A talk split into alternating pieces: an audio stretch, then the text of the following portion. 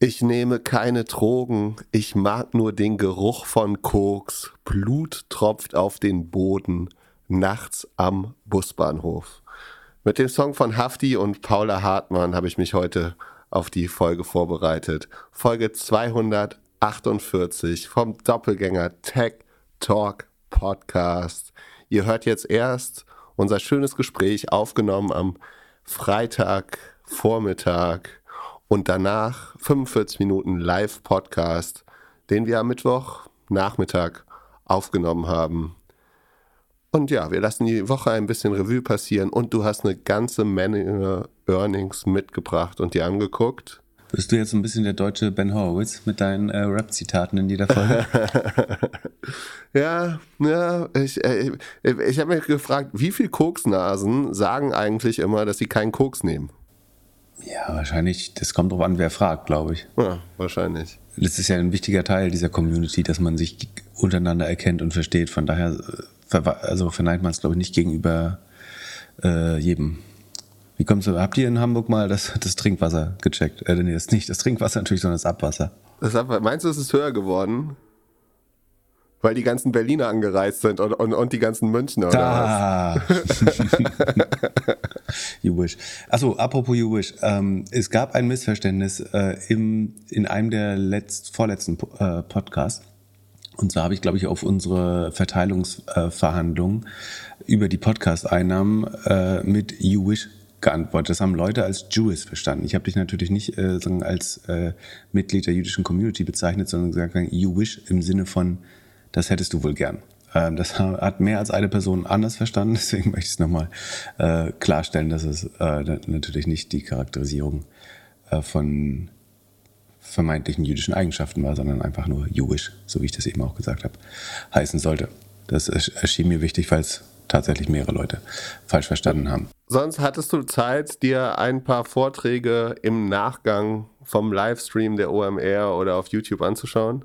Äh, noch nicht viele, aber Sekunde, äh, ich wollte gerade mal gucken. Aber äh, ich habe mir die anderen KI, äh, AI-Vorträge. Ich gebe gern ehrlich zu, dass ich den Vortrag von Frank eine sehr gute Einführung in das Thema fand. Also es ist jetzt nicht, nicht mein Anspruch oder ich habe jetzt begrenzt viel gelernt, aber man findet durchaus einige Parallelen. Aber ich finde es eine sehr gute Einführung und vermutlich sehr, sehr gut wiederverwendbar auch, um das noch an anderer Stelle vorzutragen.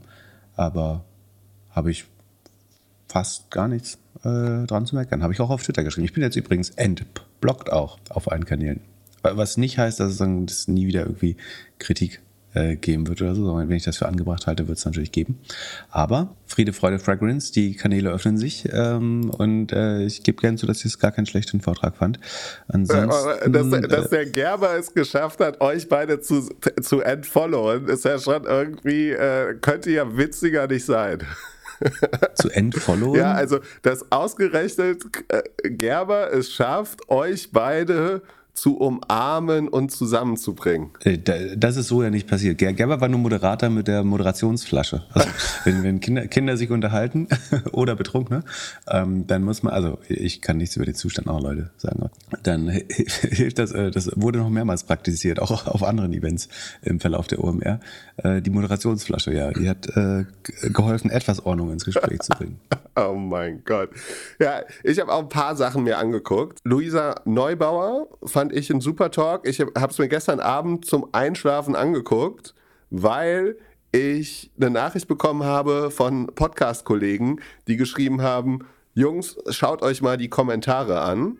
Also da wurde Westermeier äh, wohl ein bisschen kritisiert. Ja, ich fand den Vortrag sehr gut. Ich, äh, Inwiefern kritisiert? Finde, ja, dass er sie irgendwie, äh, also zum einen, wie er da irgendwie saß, als sie vorgetragen hat das ist auch ein schwieriges, also generell weiß ich nicht, ob das so, so äh, wie man ein gutes Bild machen kann, wenn man auf der Bühne 20 Minuten, 30 Minuten zuhört.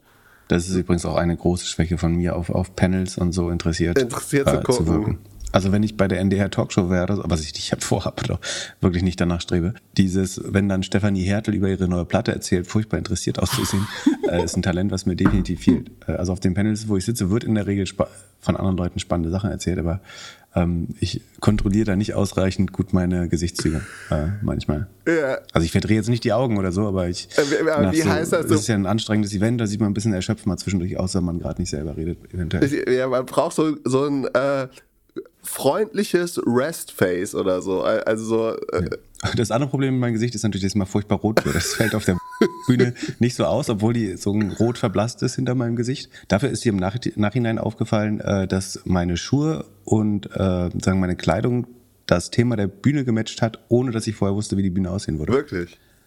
Für alle Modehater auf Twitter.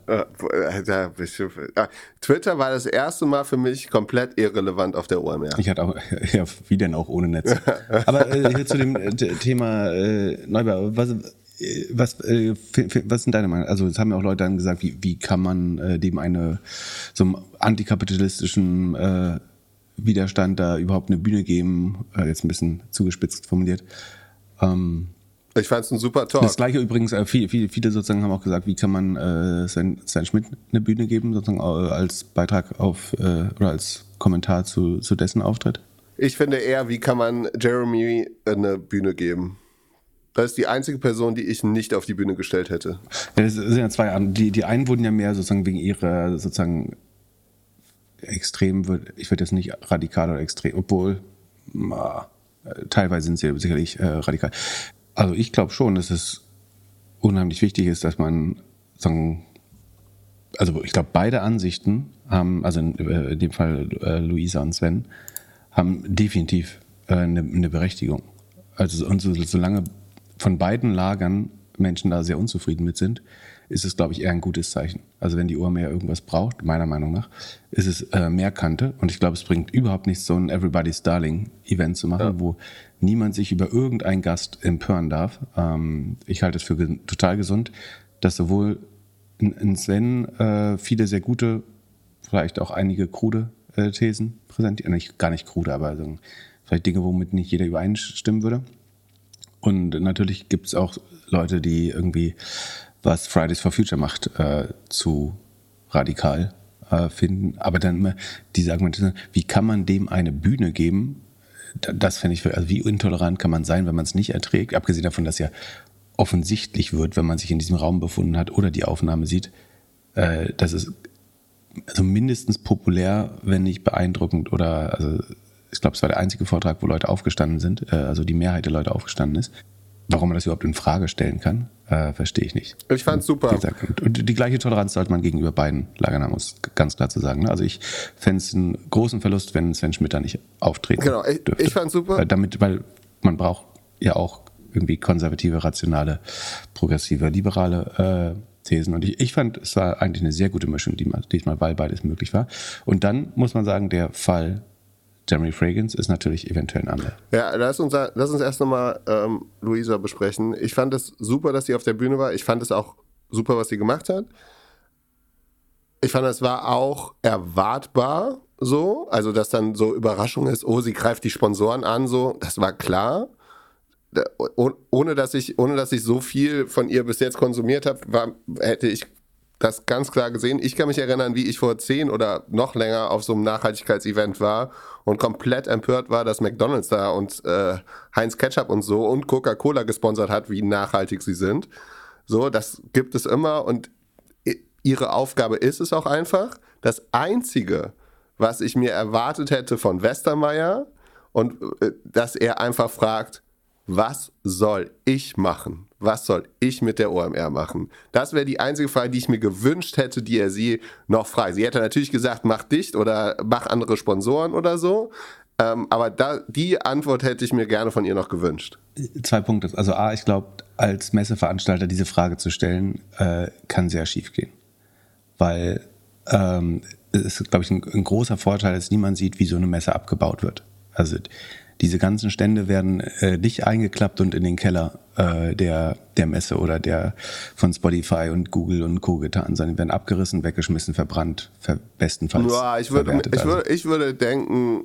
Äh, du baust da eine Kleinstadt auf und reißt sie wieder ab, zwei, drei Tage später. Ja, ich würde mir schon also aber denken, dass das ein Kritik, bisschen halt nachhaltiger halt ist als, als noch vor zehn Jahren. So, ich glaube, ja, die, die, Ressourcen ja, sind teurer geworden und alles. Die Leute überlegen sich schon so, was sie, äh, ob sie den Stand vielleicht nochmal nutzen können. Ja, aber ich will nur sagen, so ein Event aufzubauen, nicht, ich bin dafür, dass es solche Events gibt und ich will das auch nicht digital machen, um das ganz klar zu sagen.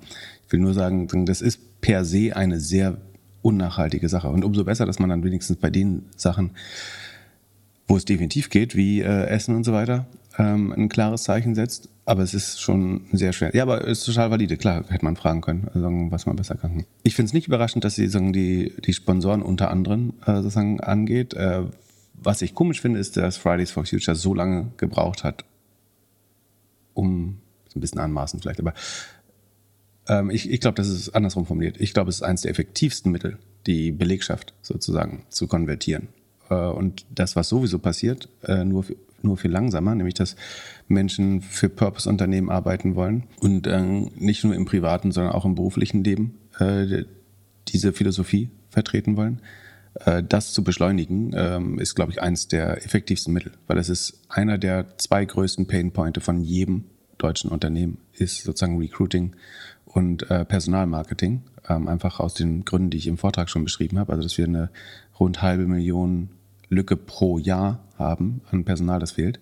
Ähm, und ich glaube, ein sehr wirksames Mittel, Unternehmen in Richtung Sustainability zu beeinflussen, ist über Shareholder, also indem man äh, grünen Unternehmen höheren Preis gibt. Das haben wir ausreichend äh, beschrieben, wie das theoretisch funktionieren könnte. Äh, allein mit äh, ESG-Fonds funktioniert es nicht, das ist auch klar. Ähm, und das andere Mittel ist aber, was relativ kapitalistisch ist, ist dafür zu sorgen, dass niemand mehr für so, solche Unternehmen arbeiten möchte. Und das kann sehr schnell zu sehr viel Wandel führen, ähm, weil, und ich glaube nicht, dass das übrigens Kapital, das führt vielleicht zur Deindustrialisierung von Deutschland. Das mag ein, marginal eine Konsequenz sein. Ähm, es ist aber zutiefst kapitalistisch, wenn Leute einfach sagen, ich möchte für dieses Unternehmen nicht arbeiten. Der Arbeitsmarkt ist einer der Märkte in Volkswirtschaften. Und ich halte es einen sehr schlauen Ansatz. Mich wundert fast, äh, dass es so spät erst ähm, also dass man so also relativ spät erst in die Richtung schlägt. Ich würde es viel mehr machen. Ich glaube, das ist die neben irgendwelchen Klimageneralstreiks oder die effektivste Maßnahme, die man machen kann und natürlich effektiver als äh, sich auf Autobahnen festzukleben. Glaubst du, dass die OMR jetzt Stress bekommt mit den Sponsoren wegen hier dem Parfum-Typen?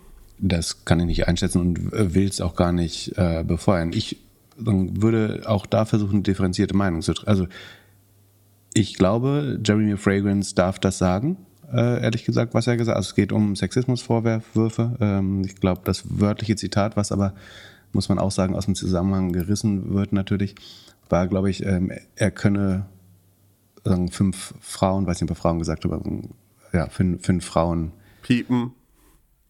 Piepen ähm, auf noch heute, so ungefähr. Ähm, wie gesagt, da gibt es einen größeren Zusammenhang zu, wen das interessiert, der darf sich das gerne anhören.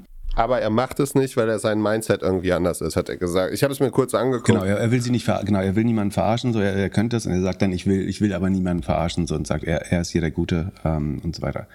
Also erstmal sagen, für mich, Jeremy Fragrance ist eine Kunstfigur und damit kann der sowas sagen. So, das ist von der Meinungsfreiheit 100% abgedeckt. Äh, das ist Unterhaltung, Kunst. Ob das, dass es geschmacklos ist, ist eine ganz andere Frage. Ich finde es 100% geschmacklos, aber ich sehe überhaupt keinen Grund, sowas irgendwie zu outlawen oder zu sagen, das geht nicht. Ob man ihn dafür einlädt, ist eine andere Frage. Ich, ich sehe schon auch ein berechtigtes Interesse, solche Leute einzuladen, weil es natürlich interessant ist, zu verstehen, wie solche Kunstfiguren funktionieren und wie sie so erfolgreich sein konnten. Ja, aber der Typ das ist doch, ein, also der Typ ist doch ein broken record.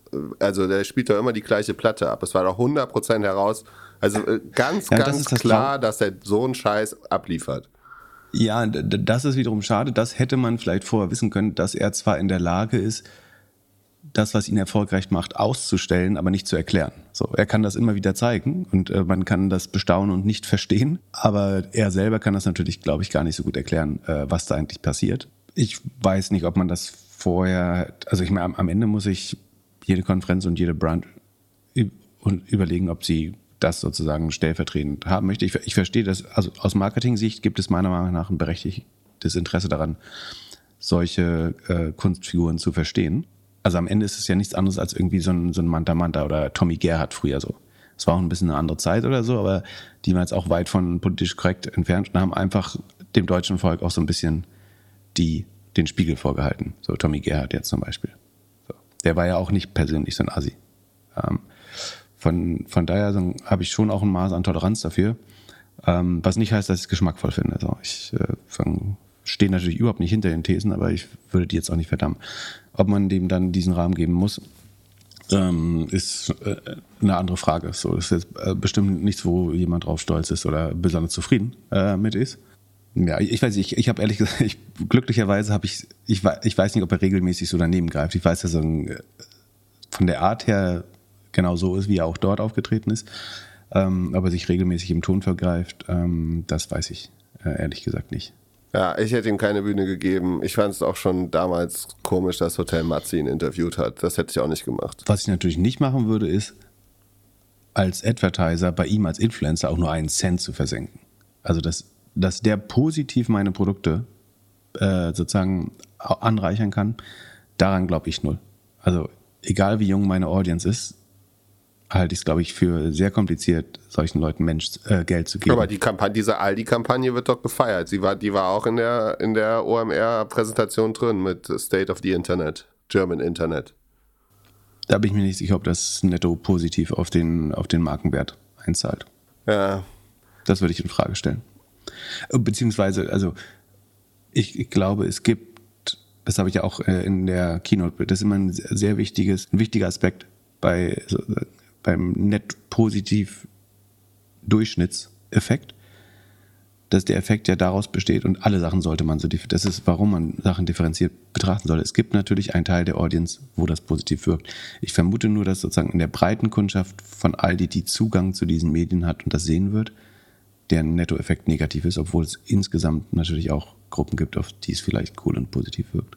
Ja, dann gab es auch zwei so ein bisschen komische Sachen. Also die eine, eine wurde mir geschickt, eine habe ich und habe ich wieder nachgeschaut und eine habe ich miterlebt und bin rausgegangen. Aber die hat mich danach noch ein bisschen inspiriert. Und zwar, äh, also das eine war, der, der Boss-CEO hat irgendwo mitten in seiner Präsentation gesagt, äh, so oh, hier, egal ob du Mann oder Frau bist, you can be your own boss. Also so sehr auf Diversity und alles. Äh, und das scheint wohl irgendwie so das Brand äh, Purpose zu sein, so ein bisschen. Finde ich immer witzig, wenn das so gesagt wird. Das ist so ein bisschen wie hier dieser Immobilienladen, der irgendwie alles Schöne zu äh, Liebe zum Frauentag oder so gesagt hat und dann irgendwie ein Bild mit mit fünf Anzügen oder so. Äh, ja, der, der Vorstand oder generell ist es schon bemerkenswert, dass vor allem diese ganzen Modehäuser, wo ich meinen würde, dass die Zielgruppe mindestens 50-50 ist, obwohl Boss vielleicht eher nicht. Bei Boss vielleicht nicht. Aber, aber das, äh, ich glaube, dass die schon die Frauen auch ansprechen wollen, aber dass der, ja, die, das C-Level ist dann doch eher, also um Boss bei Boss zu sein, ist es dann doch besser, ein Mann zu sein wahrscheinlich. Ähm, und das andere war so, war nach der German State of Internet, die man sich wirklich angucken sollte, die tun wir auch verlinken, die ist schon ausgeschnitten auf, auf YouTube ähm, mit äh, Philipp und, und Roland. Ähm, also die Präsentation fand ich wirklich handwerklich super. Ähm, und Achso, weil, äh, da, weil da auch, Entschuldigung, dass ich unterbreche, weil äh, viele Leute äh, fragen, ich gehe theoretisch davon aus, dass auch äh, mein Vortrag nochmal freigeschnitten ja. wird. Ich kann es aber nicht versprechen, aber ich, ich könnt, könnte mir vorstellen. Also für, für die Leute, die fragen, damit ich nicht alle LinkedIn-Nachrichten einzeln beantworten äh, muss, ähm, ich würde davon ausgehen, dass der eventuell noch auf YouTube erscheint, die, die nächsten Tage. Ansonsten die Slides ähm, und das versprochene AI-Cheat Sheet. Also da stehen vor allen Dingen ein paar AI-Anwendungen, die ich für echt praktisch halte, drin für verschiedene ähm, Aufgabenstellungen. Und einmal so ein kurzer kurzes Beispiel, wie man gute Prompts zum Beispiel für ChatGPT schreibt. Also gibt, gibt ChatGPT erst eine Rolle, zum Beispiel sag, du bist Physiklehrer oder du bist ähm, Goldman Sachs Analyst oder du bist Kardiologin, dann sozusagen den Output, Output spezifizieren oder einen gewissen Stil, erklären bis wie einen Fünfjährigen oder sowas, äh, das da drin und äh, eben auch die Slides. Ich habe einen Fehler gemacht, die über Dropbox hochzuladen. Ich kriege jetzt jedes Mal eine E-Mail, die die runterlädt und kann sagen, es haben schon über 2000 Leute runtergeladen. Hm, geiler Typ. Um, um, ein bisschen zu flexen, es haben über 120, 125 Impressionen meinen kleinen LinkedIn-Tweet gesehen. 125.000 meinst du sicherlich? Ja. Äh, ja, aber nochmal, also so, und das, zwei, also das zweite Thema, äh, achso, zu, zu deinen Sachen, ich überarbeite vielleicht nochmal die OMR-Seite, also doppelgänger.io slash OMR und dann tun wir da alle Sachen rein, die, also die Talks, kann man, also deinen Talk kann man dann da sehen. Vielleicht unseren Podcast, wenn der irgendwann ausgegeben ist. Habe ich jetzt gesagt, wo die Slides sind? doppelgänger.io slash AI. Ja, okay. Falls ich es nicht gesagt habe. okay, kommt auch nochmal in die Show Notes äh, ja, ich kann, ich kann zustimmen, dein Management hat nicht gesagt, dass, die, äh, dass deine Sachen nicht veröffentlicht werden dürfen. Ähm, äh, auf jeden Fall, die, äh, der, der, der zweite Moment war nach dieser Präsentation, wurde dann Jochen Schweizer gefragt, wie es ihm so geht. Und er hat so, so ein bisschen rumgeheult und meinte so, ja, hm, weißt du, hier, ich habe ja an Pro7 verkauft und wenn du deine eigene Marke verkaufst, dann gibst du ja auch irgendwie dein Leben aus der Hand. Und wenn dann Probleme entstehen, dann sind die Probleme irgendwie deine und so weiter. Und er geht aber jetzt, macht jetzt irgendwie selbst seine PR und, und es geht irgendwie weiter so. Dann, also das gepaart mit so ein paar, paar Gesprächen, oh, OMR, krass, wie das war und alles und äh, äh, ob das vielleicht mal verkauft wird, habe ich mir nur gedacht, ich hoffe, ich, ich, ich, äh, ich, ich hoffe, dass es nicht, dass es nicht verkauft wird und dass Philipp das und dieses ganze Team das einfach immer, immer weitermacht und immer, immer besser macht. Und äh, hatte so ein bisschen heute Morgen, als ich auf dem Fahrrad war, das Gefühl, so hoffentlich, hoffentlich passiert nicht das, das Jochen Schweizer Phänomen, weil die Marke ja schon so, also ist ja schon sehr auf Philipp, auf das Team, auf Hamburg, auf alles. Und die Welt scheint sich ja jetzt so ein bisschen zu teilen zwischen mehr Influencer, mehr Prominenz, noch größer so. Kann man noch irgendwie ein Boot machen, kann man Heiligen Geistfeld noch machen. Und dann auf der anderen Seite irgendwie der Wunsch, aber vielleicht ist, sind das auch einfach die, die alten Hasen, die halt am Anfang schon dabei waren, wo wir uns vielleicht dazu zählen, der Wunsch auf mehr Substanz oder mehr, mehr Keynote. Ja, darüber sprechen wir später in dem Live-Podcast noch, den man am Schluss hören kann. Äh, das muss ja nicht nochmal ja. ähm, aufwärmen. Ähm, aber da, das habe ich ja, glaube ich, äh, schon hinlänglich erklärt, dass man mit einem Event für schlaue Leute und tiefe Learnings keine 70.000 Leute erreicht. Ist, äh, ist mein Gefühl, zumindest. Dann müß, müß, müsste man sich mit einer deutlich kleineren Audience zu, zufrieden geben. So, also, obwohl ich selber natürlich gern mehr sagen, tiefgründige Kinos hören würde, aber mir ist auch durchaus bewusst, dass das ein bisschen im Widerspruch zu einem wirklich, zu einem wirklich großen Event, einer wirklich großen Messe steht. Genug Smalltalk. Und ich, ich glaube auch nicht, dass Leute 400 Euro zahlen, einfach nur um Jeremy Fragrance zu sehen, ehrlich gesagt. Also. ja, für was zahlt man denn 400 Euro? Für KIZ? Für das Gesamt, für zwei Tage gute Unterhaltung und Input, Masterclasses, ja, und also die, die Leute, die Stände hatten. Vor allen Dingen, um waren, Menschen zu sehen, glaube ich, Leute wieder zu treffen. Ja, also von den Leuten, die, die, die Stände hatten, die waren irgendwie alle sehr happy, muss man ehrlicherweise sagen. Ne? Also da scheint es echt viele Gespräche zu geben. Viel äh, Meeting-Marathon Deluxe, habe ich gehört. Kurze Werbeunterbrechung. Kannst du dich noch erinnern, als ich vor einem Jahr Pickleball nach Deutschland bringen wollte? Oliver, der VP Sales von Personio, hatte sich damals bei mir gemeldet und wenig später ein cooles Pickleball-Team-Event in München organisiert. Vor ein paar Tagen haben wir erneut gesprochen und Oliver meinte, dass er Leute im Sales sucht. Wenn du also SaaS-Sales lernen möchtest oder sogar schon Erfahrung im Software-Sales hast, solltest du dir mal die Jobseite von Personio, der All-in-One HR-Software-Lösung aus München, anschauen. Du könntest zum Beispiel als SDR, also Sales Development Representative, anfangen und Sales von der Pike lernen. Also wie kommt man beim Kunden durch die Tür? Und dann zum AE, Account Executive, befördert werden und somit den Verkaufsprozess abschließen und damit das Problem des Kunden lösen. Mit Sales-Erfahrung kannst du dich natürlich direkt als AE bewerben. Oliver und ich sind der Meinung, wir brauchen mehr Leute im Vertrieb in Deutschland und Personio könnte ein guter Start dafür sein. Wenn du ein Painkiller-Produkt verkaufen möchtest, also ein Produkt, das ein ernsthaftes Problem löst, gehe jetzt auf die Jobseite von Personio. Den Link findest du natürlich in unseren Show Notes. Viel Spaß mit der weiteren Folge. Werbung Ende. Ich finde, genug Smalltalk. Wir reden gleich nochmal, wenn ihr den Live-Podcast hört, dann ein bisschen, wie der Tag so war und vor allem das Internet. Ähm, lasst uns Earnings machen. Womit? Äh, Sie fangen an mit äh, PayPal machen wir nächstes Mal, würde ich sagen. Äh, da gucke ich nochmal tiefer rein. Palantir äh, können wir machen. Das ist die von Peter Thiel ins, ins Leben gerufene Datenanalysefirma. Also inzwischen werden sie sich ganz sicher natürlich eine AI-Firma nennen. Aber genau, Palantirs Umsatz ist um 18% gewachsen. Das ist ähm, ein Mühe besser als im Vorquartal. Da waren es nur 17,5, jetzt sind es 17,7 Prozent. Ähm, Im Vorjahr waren es noch ein, ähm, 31 Prozent. Das heißt, das Wachstum verlangsamt sich schon, aber es könnte sich so eine Bodenbildung ähm, abbilden. Ich glaube, die Aktie hat auch sehr positiv reagiert, wenn ich mich finde. Die Rohmarge hat sich ähm, minimal verbessert von 79 auf 79,5 Prozent. Die Kosten wachsen nur noch mit 5,6. Also da hat man äh, über die letzten Quartale schon immer äh, sehr stark reduziert, sodass man tatsächlich, ich glaube, das erste Mal ein Break-Even nach Gap äh, geschafft hat. Also man hat 4 Millionen Überschuss erwirtschaftet.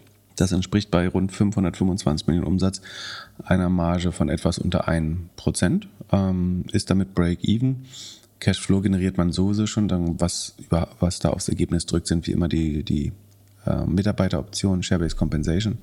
Ähm, der operative Cashflow würde im äh, dreistelligen Millionenbereich liegen. Also da ist man sehr gesund positiv schon.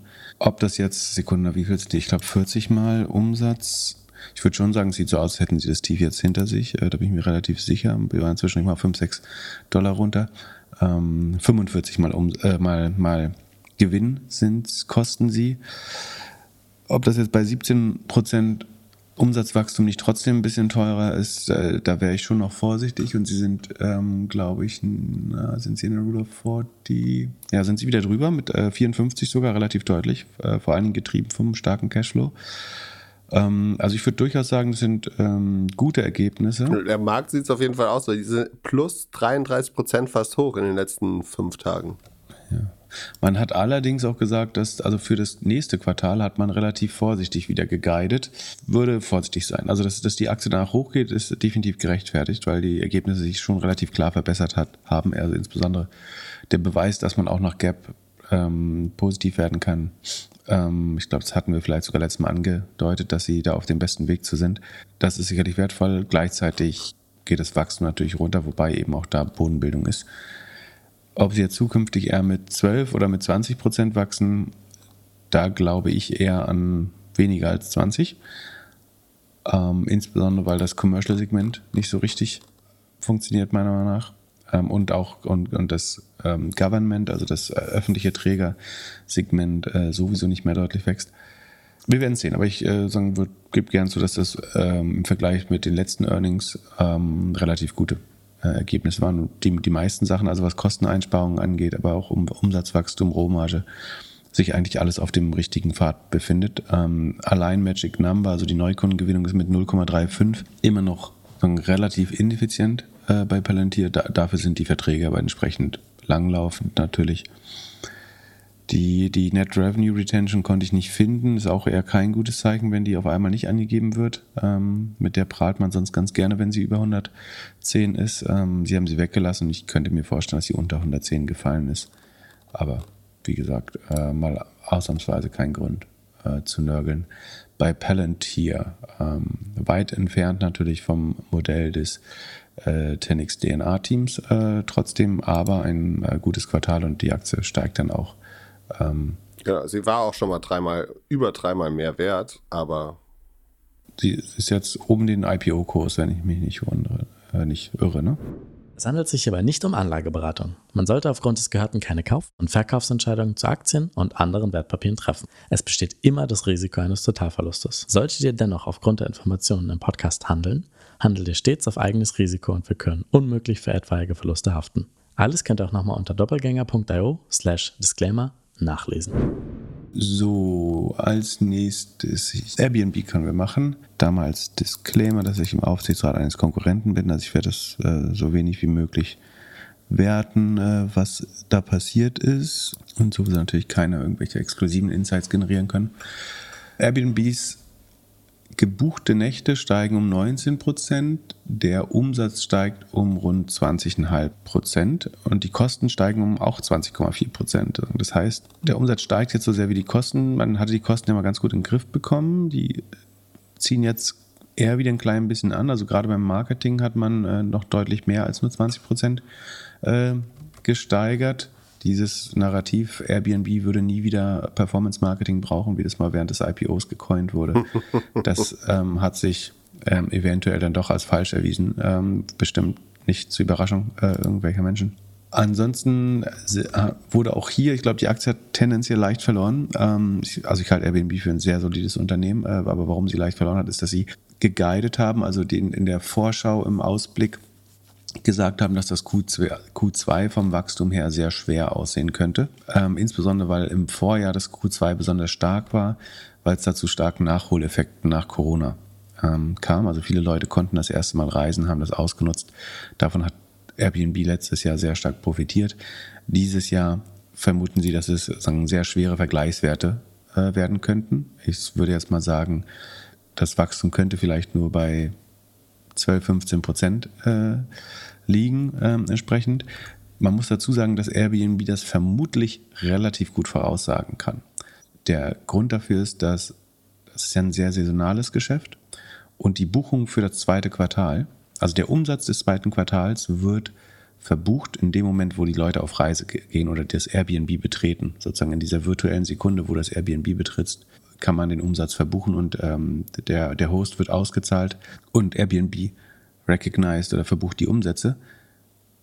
Diese, also ich vielleicht 70, 80 Prozent der wird ist eine Schätzung ähm, der Umsätze, die sie im Q2 machen, da haben sie jetzt schon sehr gute Visibility drauf. Das heißt, die sind eigentlich schon gebucht.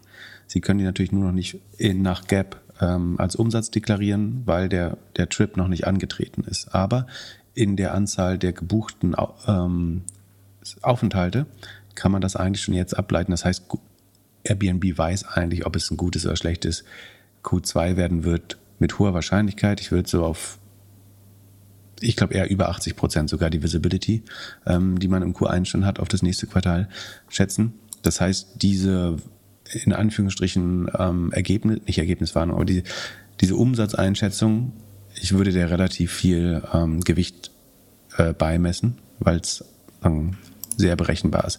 Und die, diese Saisonalität führt zu einem ganz spannenden, noch anderen Aspekt, nämlich einerseits, dass das Q1 immer ein relativ schlechtes ist. Also Airbnb ist nach Gap Operating Income ähm, negativ, obwohl sie vorher schon positiv, positiv waren im äh, Q1.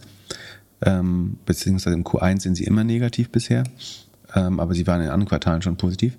Das liegt natürlich daran an dem gleichen, nämlich dass ich alle Werbeausgaben, oder ein Großteil, nicht alle, aber ein Großteil der Werbeausgaben tatsächlich im Q1 habe, wenn Leute ihren Jahresurlaub planen eventuell. Das heißt, da werbe ich natürlich um die Budgets der im nächsten Jahr Reisenden. Ähm, und gleichzeitig die Reisesaison ist dann eher im Q2, Q3. Und da habe ich dann die Umsatzeffekte. Das heißt, Q2, Q3 wird immer besonders profitabel sein, Q1 wird immer relativ wenig profitabel sein, weil sagen, alle Kalorien, alle Werbeausgaben liegen im Q1 und alle Nährstoffe der Firma liegen dann, wenn die Leute tatsächlich reisen. Dann muss man aber gar nicht mehr so viel Werbung ausgeben.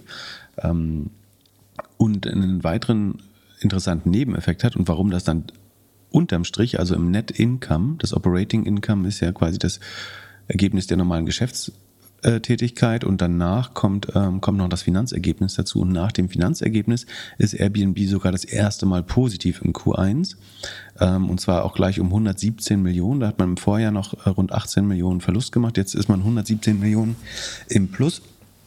Der Grund dafür ist das Finanzergebnis von 146 Millionen und das sind nach meinem Verständnis zum absolut überwiegenden Teil die Zinseinnahmen aus verwalteten Guthaben der Kunden. Weil der nette Nebeneffekt von dem, was ich als Saisonalität gerade beschrieben habe, ist, dass die Kunden im Januar ihr, ihren, ähm, sagen wir mal, Sommerurlaub äh, in der Provence buchen ähm, und da vielleicht 3.000, 4.000 Euro für ein schönes Familienferienhaus anzahlen.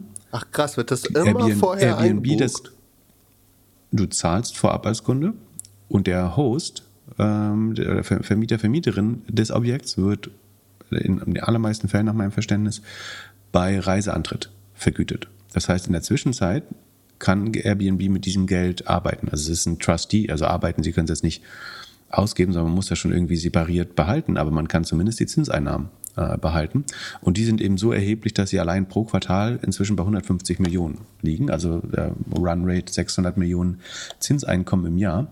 Ähm, und das geht jetzt voll in die Marge von Airbnb äh, ein, natürlich. Also man kann sich auch gerne mal fragen, bei welchen anderen Marktplatzmodellen eventuell ähnliche Effekte auftreten. Aber ähm, wenn man überlegt, dass der gesamtoperative Gewinn von Airbnb in den letzten fünf, äh, vier Quartalen, also in den letzten zwölf Monaten, bei 1,8 Milliarden liegen, kommen jetzt einfach ein Drittel ähm, nochmal an reinen Zinsgewinn äh, dazu, was ähm, dann in einem, in einem Hochzinsszenario natürlich ein sehr spannender Aspekt dieses Geschäftsmodells ist. Ähm, und ähnlich gelagerte Geschäftsmodelle. Genau, ich glaube, das war's ähm, zu Airbnb. Also Ergebnisse wie immer sehr gut, würde ich sagen. Ähm, und Aktie minus 7%? Wegen des schlechten Aus, also des, des schlechten Ausblicks. Also weil sie gesagt haben, Q2 glaubt man, ich, also ich spreche jetzt mal sinngemäß äh, ein bisschen frei, da werden wir höchstwahrscheinlich nicht um 20 Prozent wachsen wie jetzt zuvor. Ähm, da könnten die Ergebnisse deutlich schlechter aussehen. Ähm, ich gehe davon aus, dass die Marketingquote nochmal steigen wird. Ähm, damit sie ein bisschen kurzfristiges Volumen noch reinbekommen. Es gibt natürlich nicht nur diese langfristigen Buchungen. Ne? Es gibt natürlich auch jemand, der mal spontan entscheidet, von London nach Paris zu fliegen oder so eine Messeunterkunft zu buchen. Das wird vielleicht eher dann im gleichen Quartal gebucht. Und so ein bisschen kann man das Ergebnis natürlich taktisch schon beeinflussen. Aber wie gesagt, ich würde schätzen, irgendwo zwischen 70 und 90 Prozent des Ergebnisses stehen entweder fest oder man hat sehr, sehr gute Sichtbarkeit auf das zukünftige Ergebnis in dem Geschäftsmodell. Alles andere wäre ja auch unlogisch. Und dieses Zinsthema, das müsste doch auch für SaaS-Firmen dann relevant sein. Also so ein, die, die versuchen doch auch immer zu, zu sagen, so kauf jetzt das Jahresabo. Und haben das Geld ja dann auch wesentlich früher als irgendwie im Monat, als Monat für Monat. Jein, also je mehr Geld, also wenn die Cashflow früh, also gerade die Firmen, die Cashflow positiv sind, aber nach Gap vielleicht noch negativ, die haben durch den hohen Cashflow dann einen zusätzlichen Einkommensstream. Ne? Der erscheint immer als sogenanntes, äh, ähm, also bei Finanz, sagen wir bei einem Robinhood oder einem Finanzprodukt würde es im operativen Ergebnis als Interest Income oder bei einem Affirm zum Beispiel erscheinen.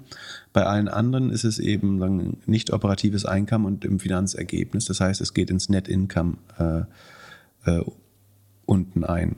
Und ja, du kannst sagen, wenn die viel Cash einsammeln, dann verbessert das schon ihre Marge um ein paar Prozentpunkte ähm, am, am Ende. Ähm, das, das hat ein Softwareunternehmen aber aus der operativen Tätigkeit rauszunehmen, sozusagen diesen Zinseffekt.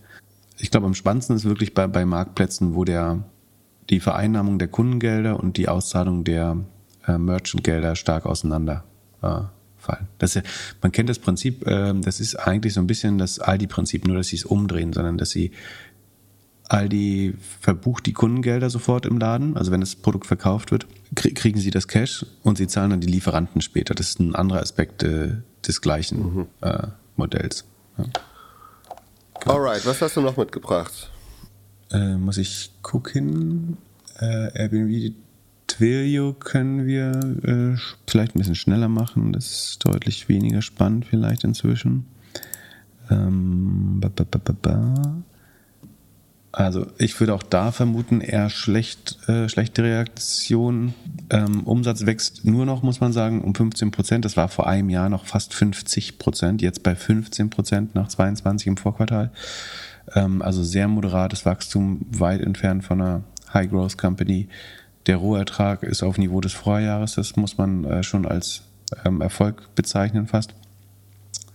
Die Kosten wachsen ähm, unterproportional mit nur 9%. Ähm, trotzdem ist das Ergebnis noch ähm, stark negativ, minus 21%. Verlust nach Gap äh, ungefähr 200 Millionen, die man verliert bei einer Milliarde Umsatz. Ähm, und der operative Cashflow ist leider auch noch negativ mit fast 100 ähm, Millionen. Also, und die Rule of 40 ist mit 11, 12 Prozent auch nicht sehr gut. Also, Twilio hat schon Probleme, auf den grünen Pfad zu kommen. Jetzt haben sie auch das Problem, dass sie eigentlich negativ sind und kaum noch wachsen. ähm, sie haben schon zweimal hier große Restrukturierungsausgaben drin, stehen also schon Leute entlassen, aber ähm, es scheint noch zu zaghaft zu sein. Die Kosten wachsen immerhin noch mit 9% gegenüber dem Vorjahr. Und ähm, so sehr, wie sie in roten Zahlen gibt oder wie, wie der Cashflow noch negativ ist, ist es einfach ähm, zu wenig. Von daher. Ja, über die letzten fünf Tage minus 8% und die waren mal achtmal mehr wert. Ja, Twilio war ein sehr schönes Modell, als das Internet während äh, Corona brutal geboomt hat. Ähm, vielleicht gibt es auch wieder Use Cases, AI-Anwendungen, wo sie stark von profitieren äh, werden. Also äh, zum Beispiel äh, jetzt gerade total ausgedacht, wilde Hypothese, aber entbehrt vielleicht nicht einer gewissen Logik. Wenn es viel einfacher wird, personalisiertes Messaging zu machen. Ne? Also ein Vorteil von AI wäre, dass ich nicht mehr jedem Kunden die gleiche Nachricht schreiben muss, sondern ich kann sehr personalisiert auf Kundenprofile verschiedene Nachrichten schicken. Dadurch könnte der CRM-Kanal viel effektiver werden. Das heißt, deine CRM-Ausgaben und äh, die Intensität deiner CRM-Maßnahmen würde überdurchschnittlich steigen im Vergleich zu den letzten Jahren. Ähm, und davon würde Twilio die sozusagen die Kanäle programmierbar machen. Also ob du es per SMS oder Anruf oder WhatsApp-Nachricht oder ähm, Pop, äh, App-Push und so weiter empfängt, das ist ein, einer Use Cases ähm, von, von Twilio. Und davon könnten sie profitieren. Äh, wie vielleicht auch äh, so ein Brace, die den ähnlichen Vorteil äh, empfangen könnte, sofern die Grundhypothese stimmt, dass personalisiertes CRM sozusagen einer der äh, Sekundäreffekte aus einem AI-Boom sein könnte, was ich für sehr schlüssig halte, ehrlich gesagt. Okay, damit äh, können wir es auch schon belassen bei Twilio und zu Affirm gehen. Oh, was ist denn da passiert? Plus 25 Prozent fast in den letzten fünf Tagen. Ja, die wachsen ähm, beim GMV noch mit, also Affirm ist ein Buy Now Pay Later Anbieter. Ähm, das amerikanische Klarna ja. sozusagen. Genau, das amerikanische Klarna Dinge ähm, später bezahlen, ähm, sich damit verschulden. Ähm, die, die spannendste Zahl, das gebe ich gern schon mal vorab weg, ähm, ist, dass Affirm sich damit brüstet, ganz stolz verkündet Affirm, dass die Anzahl der Loans, die mehr als 30 Prozent Zinsen im Jahr haben, ähm, in den letzten neun Monaten von null auf fast 15 Prozent gestiegen sind. Also jeder siebte Kunde bei Affirm ähm, zahlt inzwischen mehr als 30 Prozent Zinsen im Jahr. Das ist das Modell, über das wir reden. Die, die anderen. Gut? Richtig. Die Kunden? Nee, Affirm. Naja, das soll vermutlich zeigen, dass sie sich sehr gut an das neue Zinsszenario anpassen können und ihre hohen Zinskosten weitergeben können. Ob das für Konsumenten und Konsumentinnen dann besonders spannend ist, ist eine andere Frage. Ähm, also 30 Prozent Zinsen heißt nach äh, drei, vier Jahren, fünf Jahren zahlst du irgendwann das, das Vier- und Fünffache deiner ursprünglichen Ausgaben. Ähm, so lange gehen eine Firmenkredite natürlich nicht, sondern man zahlt es in der Regel nur über wenige Monate. Aber wenn man das eben revolvieren macht, also immer wieder über Firmen einkauft, dann erleidet man eben genau diese Sachen und zahlt letztlich 30 Prozent mehr äh, im Jahr für das, was man sich gekauft hat. Ähm, das ist vermutlich kein nachhaltiges ähm, Konsumptionsmodell für Privathaushalte und Konsumentinnen. Also, naja. Also wie gesagt, trotzdem floriert äh, dieses Modell insofern, dass es immer noch mit 18% wächst. Im, Im, Vorjahr waren es noch 73% äh, GMV-Anstieg, äh, aber man hält es immerhin bei äh, plus 18. Der eigene Umsatz steigt aber nur noch um 8,3%. Also ähm, die, die Take Rate sinkt äh, kann man daraus ableiten. Das operative Ergebnis bleibt negativ mit über 300 Millionen Verlusten bei einem Umsatz von 381 Millionen macht man über 310 Millionen äh, US-Dollar Verlust. Das ist eine negative operative Marge von 81 Prozent. Sekunde, es kommt jetzt fast ein bisschen hoch. Das würde ich gerne nochmal validieren die immer noch bei minus 81. Net Loss 205, Operating Loss 310. Doch, ist richtig. Okay, also es ist minus 81% operative Marge. Sehr schwer, wenn man, wenn das, wenn der Umsatz nur noch um äh, 8% wächst, dann äh, minus 80% des Umsatzes zu verbrennen. sieht, man sieht auch keine wirkliche Trendumkehr beim Wachstum.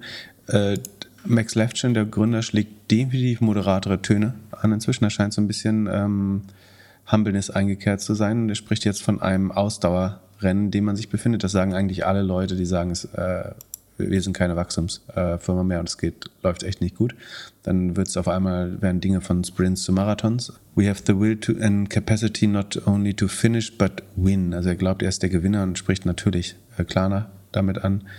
Leading into our foundational advantages of strong and nimble underwriting and scalable technology, we intend to grow responsibly. Grow responsibly soll bei dir natürlich erwecken, also ganz viele Mutmaßungen jetzt, aber soll natürlich den Eindruck erwecken, dass es hier ein nachhaltig, besonders nachhaltiges Geschäftsmodell wäre. Tatsächlich heißt Grow Responsibly einfach nur, wir werden langsamer wachsen. Glaube, 30% APR jetzt deswegen nachhaltiger sind, ist eine andere Frage. Ähm, wie auch immer, du sagst, die Aktie fand es trotzdem gut. Ich glaube, sie hat sehr volatil reagiert, äh, vor allen Dingen. Also auf fünf ähm, also Tage sehe ich hier plus 25 Prozent. Ja, auf die Ergebnisse haben sie mit minus 11 kurzfristig reagiert. Es oh ja. kann sein, dass sich das schon ein bisschen äh, verändert hat. Wieder, also die Ergebnisse sind auch einfach nicht gut, muss man sagen. Äh, also ist mein Eindruck. Also diese brutale 80 Prozent. Also äh, mein Eindruck ist auch, dass also Klarna, da sieht man ja sehr klar eine gewisse Trendumkehr und ich glaube nicht, dass sie es im Sommer schaffen werden, wie gesagt, aber ich glaube, Klarna ist auf dem Weg, zumindest in die Nähe von Profitabilität wieder zu kommen. Ähm, Firm wiederum ist, glaube ich, weit davon entfernt. Also würde ich heute, es kommt wieder dran auf, auf, auf welcher Bewertung, aber würde ich Firm zur derzeitigen Bewertung kaufen oder Klarna für 6, Sie sagen mal für 5 Milliarden, dann würde ich im Moment Klarna kaufen glaube ich. Ähm, obwohl ich beide Modelle nicht gut finde. Aber, ähm, wobei, ich glaube, bei Klarna muss man ein bisschen schauen, wie es sich entwickelt. Aber ich glaube, inzwischen halte ich für Affirm fast für überbewerteter. Ähm, Krass, Affirm war schon mal 13 Mal so viel wert. Ja, ja, ja, ja. Das war, also weil, weil sie sehr stark von Peloton und so weiter profitiert haben damals und äh, auch natürlich viel vom E-Commerce-Boom im Corona. Und man, man muss sie natürlich anrechnen, dass sie immerhin noch wachsen. Ne? Also das ist dass sie Total Revenue immer noch mit 7,4 äh, Prozent wächst, ist ja schon vorteilhaft. Sie haben außerdem angekündigt, dass sie mehr ähm, Rückstellungen für ausgefallene Kredite schon zurücklegen. Ähm, das scheint auch sinnvoll, wenn man immer mehr Leuten Geld für 30 Prozent Zinsen gibt, dann äh, ist relativ klar, dass man Kreditausfälle geradezu provoziert, weil die meisten Leute das nicht langfristig zahlen können. Das, das heißt, die Ergebnisse wären, ähm, mein, mein Gefühl ist, dass sie noch schlechteren Profilen Kredite geben, um weiter zu wachsen. Deswegen aber die Rückstellung für Verluste aus Kreditverlusten, also aus Defaults, aus wenn Kunden einfach nicht zahlen können, erhöhen und sich auch nur wieder ein bisschen Zeit kaufen. Damit. Ansonsten, was man auch sieht, ist, dass die Loans, die sie selber halten, ähm, also sie haben dieses Total Platform Funding, das ist quasi die, die 8,2 Milliarden, die sie im Moment äh, ihren Kunden zur Verfügung stellen. Davon halten sie inzwischen fast die Hälfte auf dem eigenen Balance Sheet.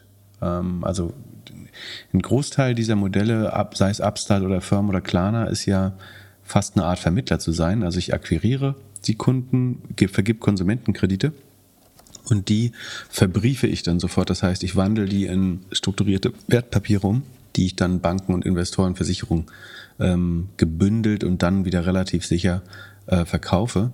Das Interesse an diesen Wertpapieren sinkt natürlich aber, weil ich will mir vielleicht keine porösen Konsumentenkredite gerade ins Portfolio einkaufen, wenn ich 5% bekomme, für, wenn ich einfach nur US-Dollar-Anleihen vom Staat kaufe.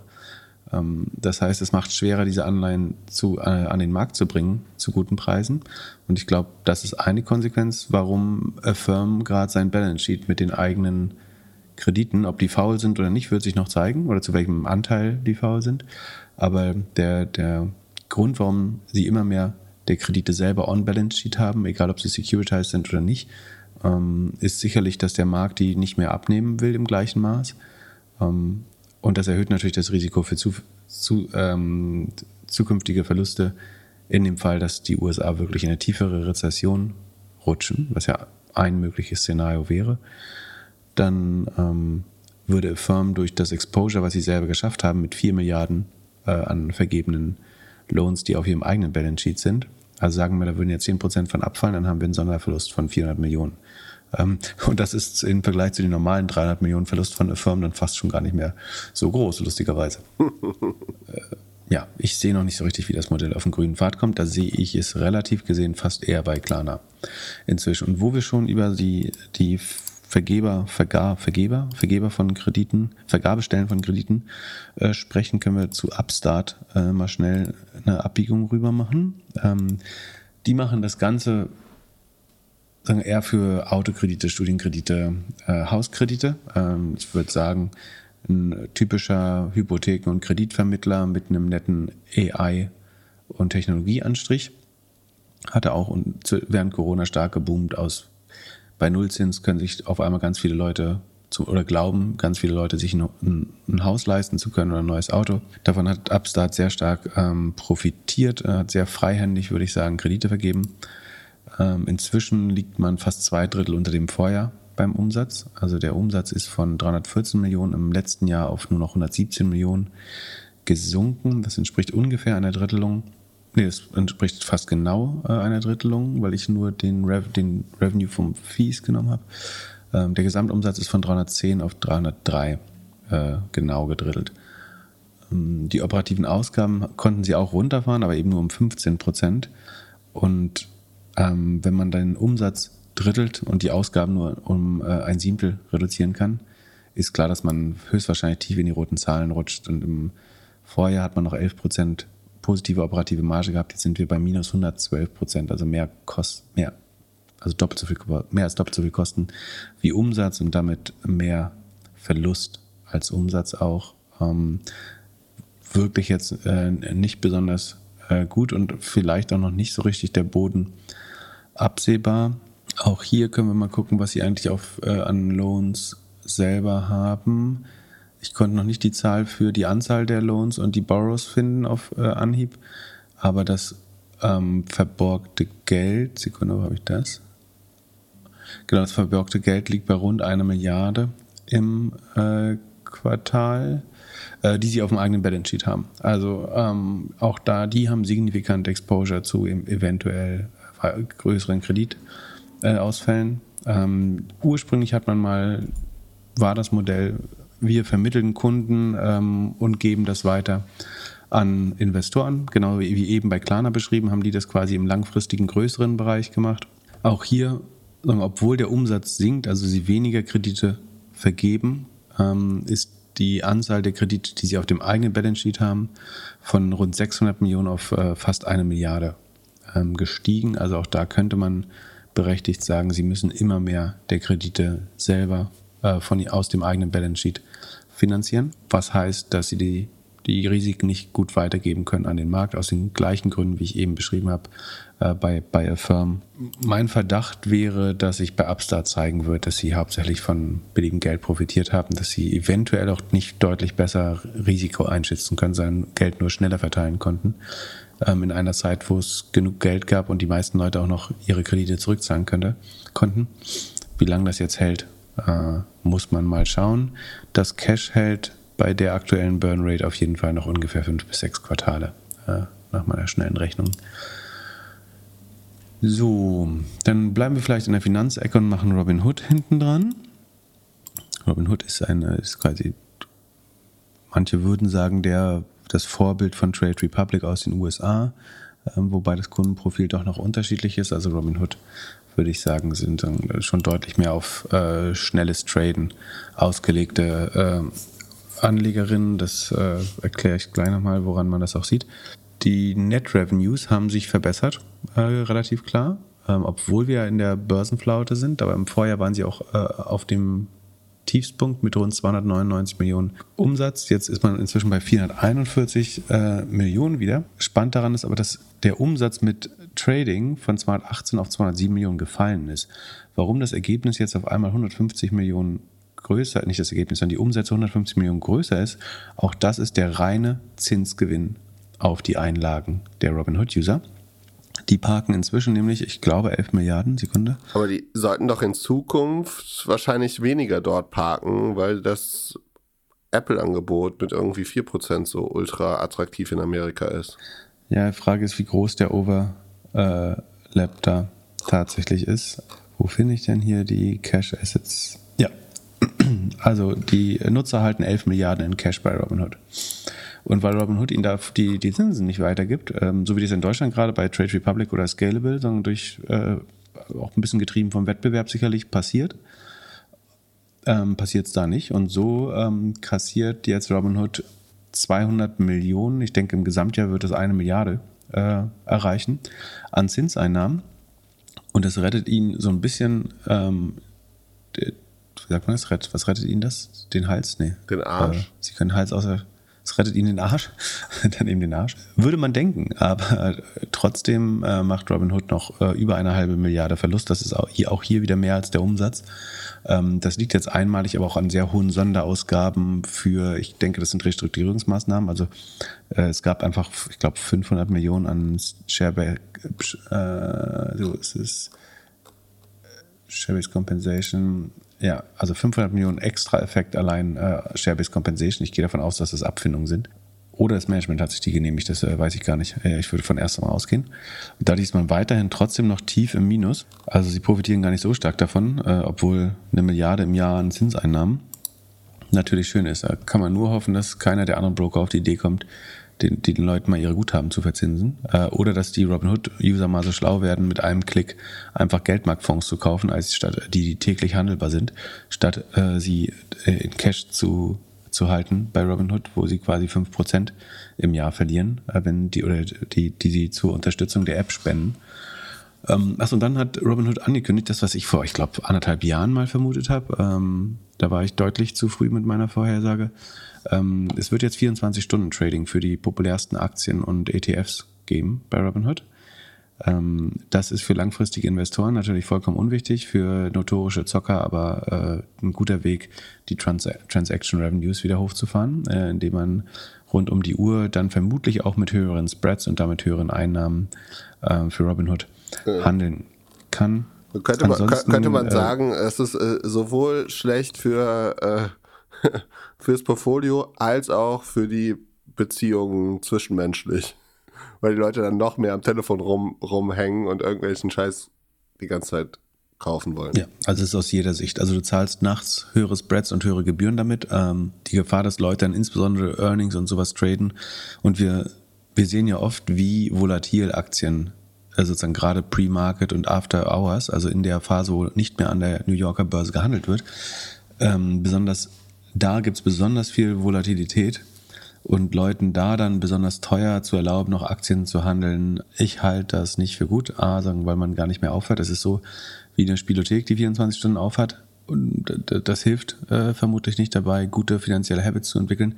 Für langfristiges Investment gibt es überhaupt keinen Grund, das zu machen. Du kannst entweder Sparpläne machen oder du kannst einfach auch eine, eine limitierte Order für den nächsten Tag rausgeben, wenn du ein gebildeter Investor oder Investorin bist und sagen, wenn du nachts um zwei entscheidest, du möchtest jetzt eine Apple-Aktie kaufen, kannst du einfach sagen, wenn die am nächsten Tag noch unter dem und dem Kurs ist, dann möchte ich sie zum ersten Kurs oder zum Mittagskurs kaufen.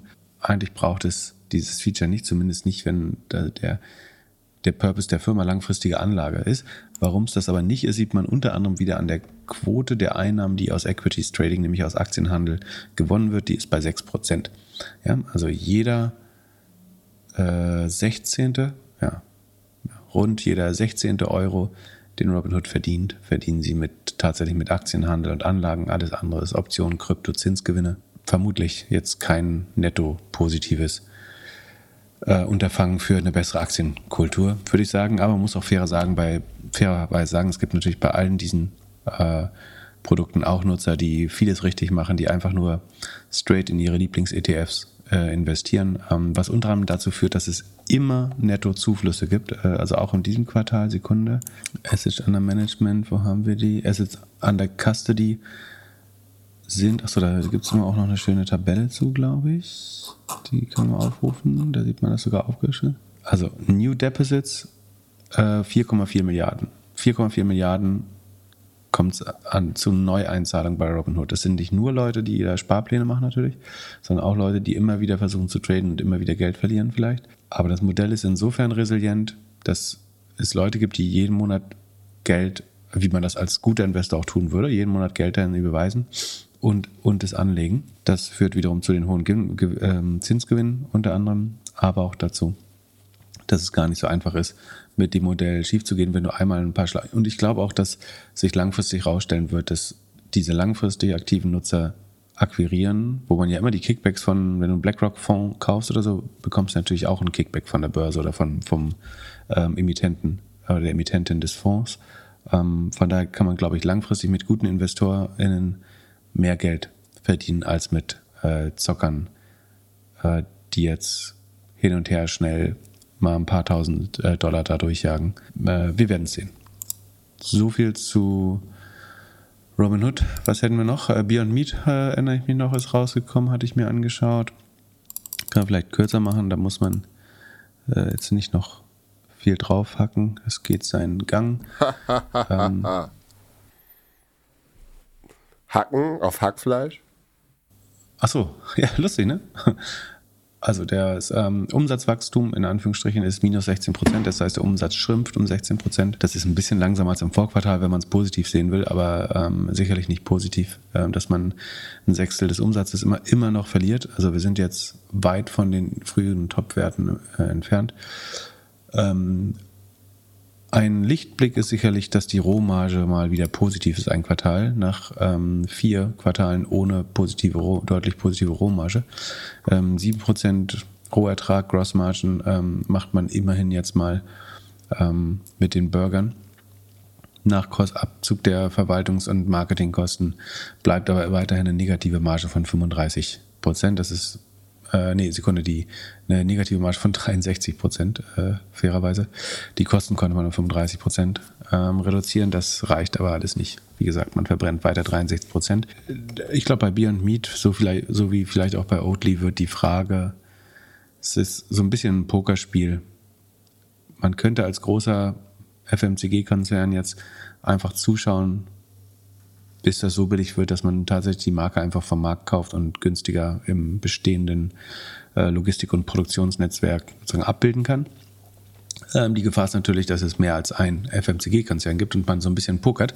Also wenn äh, Unilever zu langsam ist, kauft es vielleicht ähm, äh, P&G oder, Nestlé.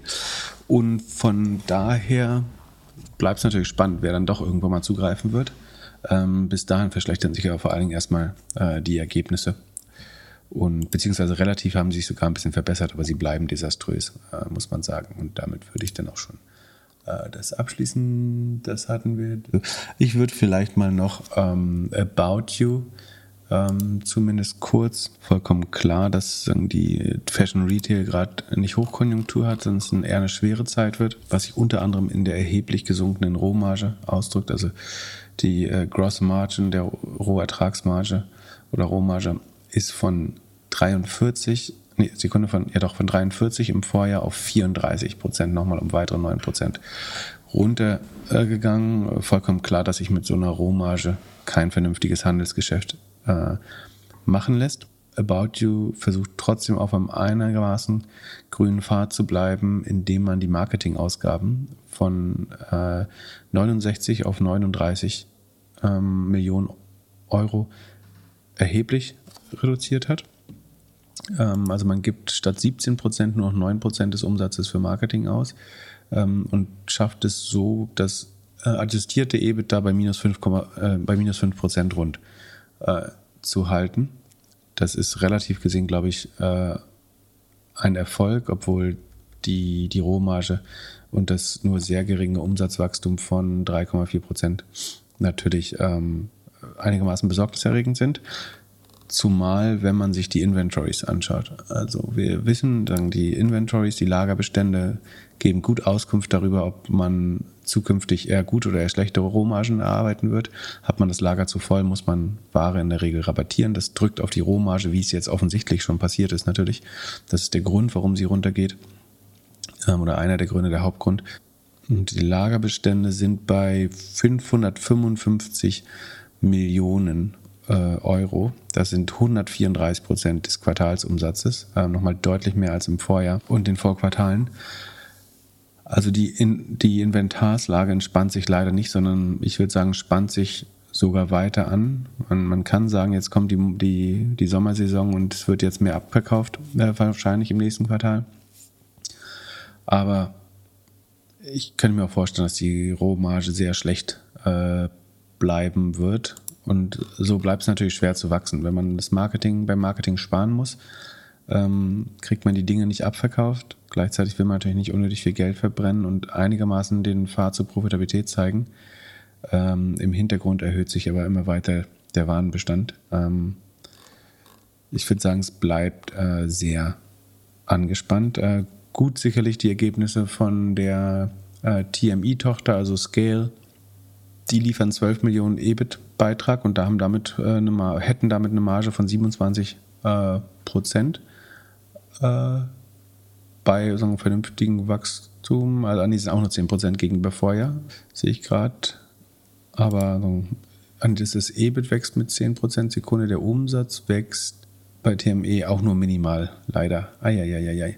Na gut, aber ich glaube, äh, die Sekunde irgendwas haben sie doch, da muss ich nochmal reingucken, was sie da, auf irgendwas sind sie doch so ganz stolz. Ich glaube, das war der GMV-abhängige Anteil oder so. Also sie zeigen äh, tatsächlich nur über vier Jahre, dass Scale sich sehr positiv entwickelt. Also über vier Jahre konnte man die Kundenanzahl verzehnfachen und eigentlich auch das externe Transaction Volume. Das verflacht sich natürlich aber sehr stark in dieses Quartal. Äh, daher auch nur das sehr moderate Wachstum. Sobald der Markt ansieht, würde man natürlich dann wieder vermutlich überproportional profitieren, äh, könnte man dazu sagen. Aber im Moment auch da eher Stagnation, wobei man anscheinend weiter weitere Logos äh, gewinnt. Ähm, Cashflow noch negativ, deutlich negativ äh, mit, ich glaube, minus 77 Millionen Sekunde. Genau, operativer Cashflow ist minus 77 Millionen, Invest, Investing Cashflow minus 16 Millionen, Financing minus 8 Millionen. Damit liegt man äh, fast 100 Millionen über dem Vorquartal. Es sind noch 205 Millionen Cash, äh, gibt About You an. Also ähm, langsam muss man den Cashflow äh, irgendwie ähm, eindämmen oder die Company verliert schon äh, einiges an Geld, das zu großen Teilen offensichtlich in das Inventar geht, was man nicht, leider nicht schafft abzuverkaufen.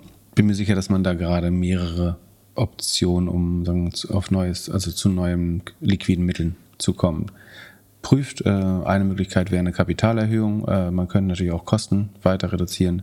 Man könnte auch Unternehmensteile eventuell abspalten ähm, und äh, das internationale Geschäft oder das TME-Geschäft oder was auch immer man für opportun hält. Ja, ich glaube, so viel zu About You. Also Fashionmarkt bleibt angespannt. Ich habe ähm, gerade mal geschaut. Im Moment scheint es About You ein bisschen mehr zu treffen als Zalando. Ja, ich habe gerade mal geschaut. Im Juli 2018 kam die News raus, About You wird zum ersten Unicorn aus Hamburg. Jetzt sind sie ungefähr wieder genauso viel wert. Schon crazy. Also kann man wahrscheinlich nicht vergleichen ja. zwischen Private und äh, Public Market aber schon verrückt, wie sie gewachsen sind und äh, wie der Markt so reagiert. Da gibt es ja etliche Firmen, bei denen, bei denen es ähm, so ist, aber ja, About You ist ein gutes, gutes Beispiel. Bin gespannt. Sieht auf jeden Fall aus, als dann bräuchte man Cash, bevor man äh, die, die Wende im Fashionmarkt äh, erleben wird. Also wenn man sich das Inventar anschaut ähm, und die Wachstumsraten, dann sieht es für mich aus, als wenn About jetzt aus eigener Kraft erstmal nicht äh, in einen Cashflow-positiven Bereich kommt. Das heißt, ähm, eine Kapitalerhöhung bei den derzeitigen Bedingungen, beim derzeitigen Aktienkurs ist natürlich auch, ähm, Sekunde, was haben wir gesagt, ist der, äh, die Market Cap, hast du gesagt? Äh, Unter einer Milliarde. Also 944 Millionen steht hier. Genau. Das heißt, würde man jetzt vielleicht äh, ein, ein, anderthalb Jahre Runway kaufen, müsste man signifikant neue Aktien äh, rausgeben.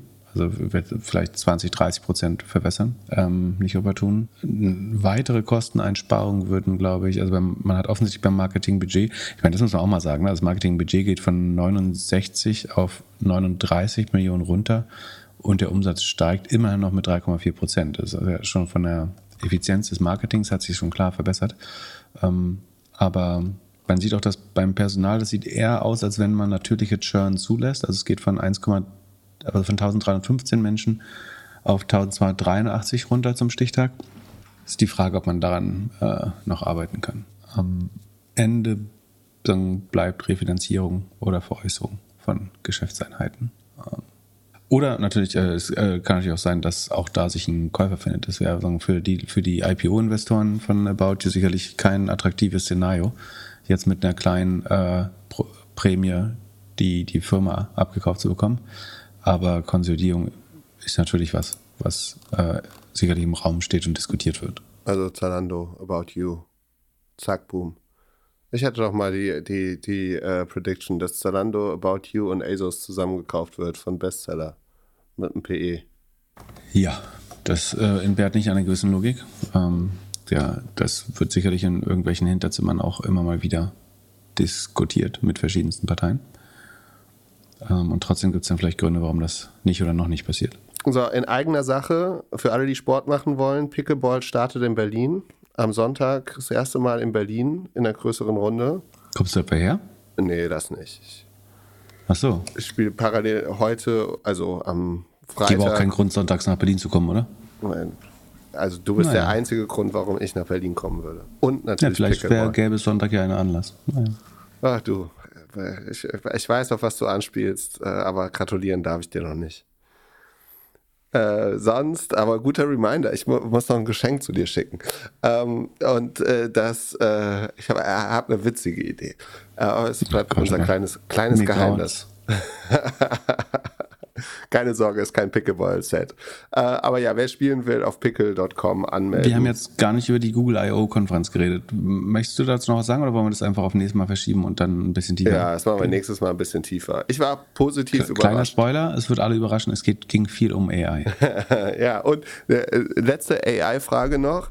Ähm, äh, also fast AI-Frage, weil es gab jetzt viele animierte Bilder dazu. Hast du eine Idee, wer die neue CEO von Twitter wird nächste Woche? Ah, stimmt, ich hätte mein Lieblingsthema Twitter fast, in Anführungsstrichen, fast vergessen. Ja, Elon Musk hat in Aussicht gestellt, es könnte eine ähm, neue CEO bei Twitter geben.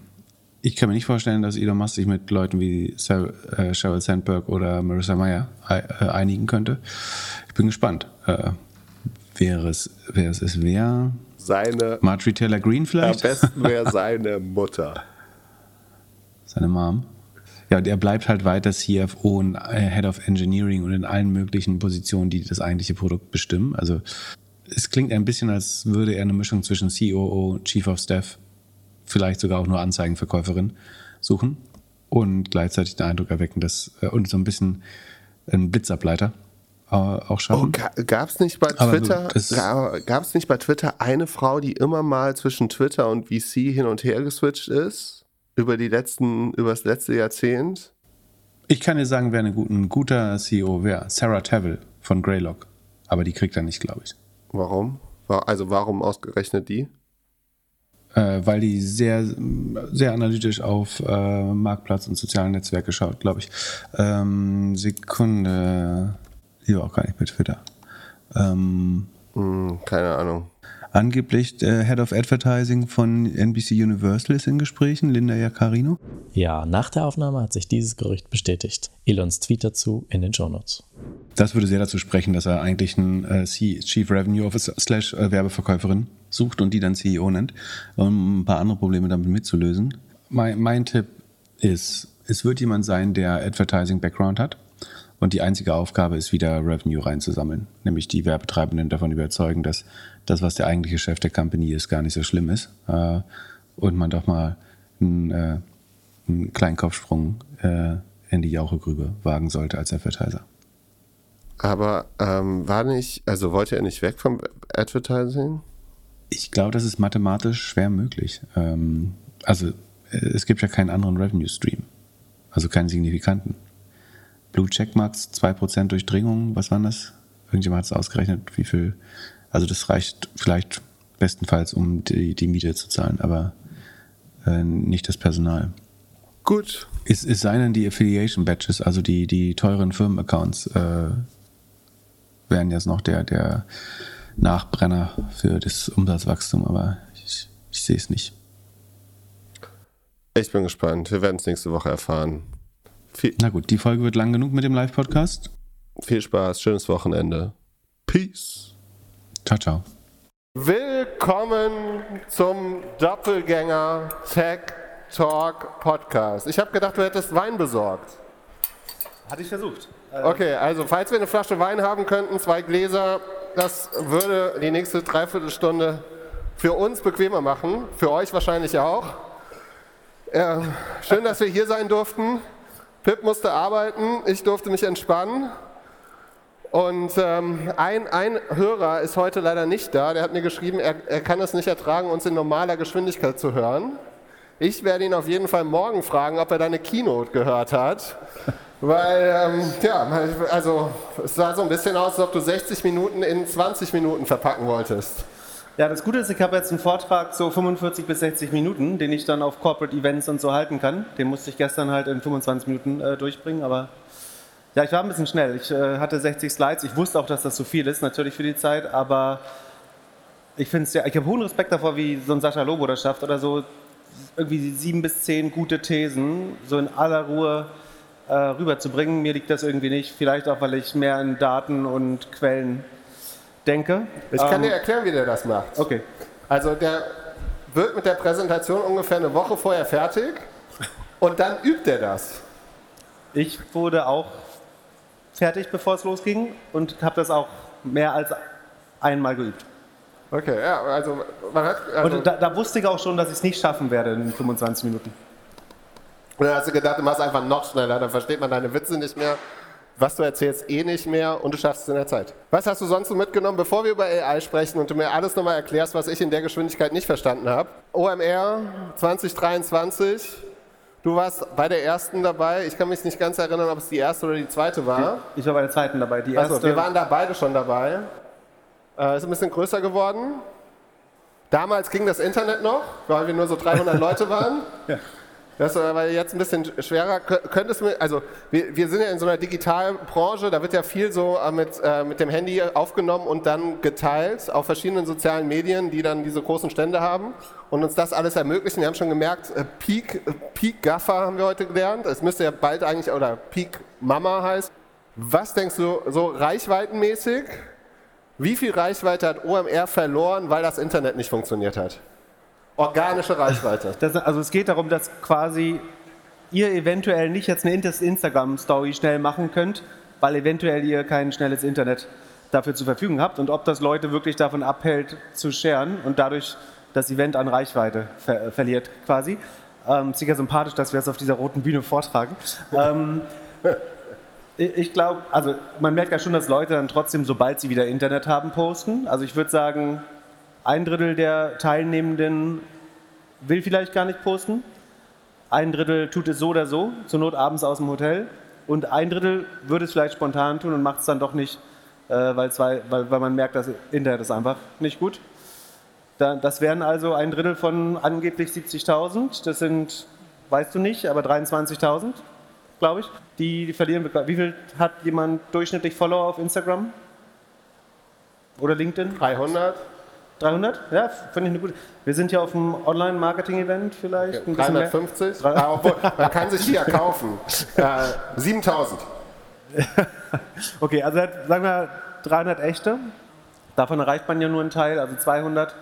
Dann hätten wir 23.000 mal 200, das sind 4 Millionen, oder? 4,5 Millionen. Wenn du das sagst. 23, Rechne das nicht nach. 4,5 Millionen an verlorener. Jetzt muss man natürlich aber sagen, dass die Reichweiten sich natürlich überlappen. Also es ist dann so, dass, weil ich's, wenn ich es bei dir nicht sehe, sieht man es vielleicht bei mir im Feed. Und deswegen verliert man dann doch nicht so viel Reichweite. Ich habe aber im Flurfunk hier so eine Zahl schwören hören, dass angeblich die, die Earned Media, also die sagen, erarbeitete Reichweite, unbezahlte Reichweite des Festivals bis zu 4 Milliarden sein sollte. Ja, ich glaube, mit richtig schnellem Internet wäre es doppelt so hoch. Das doppelt so hoch würde ich nicht sagen, aber es wäre signifikant höher.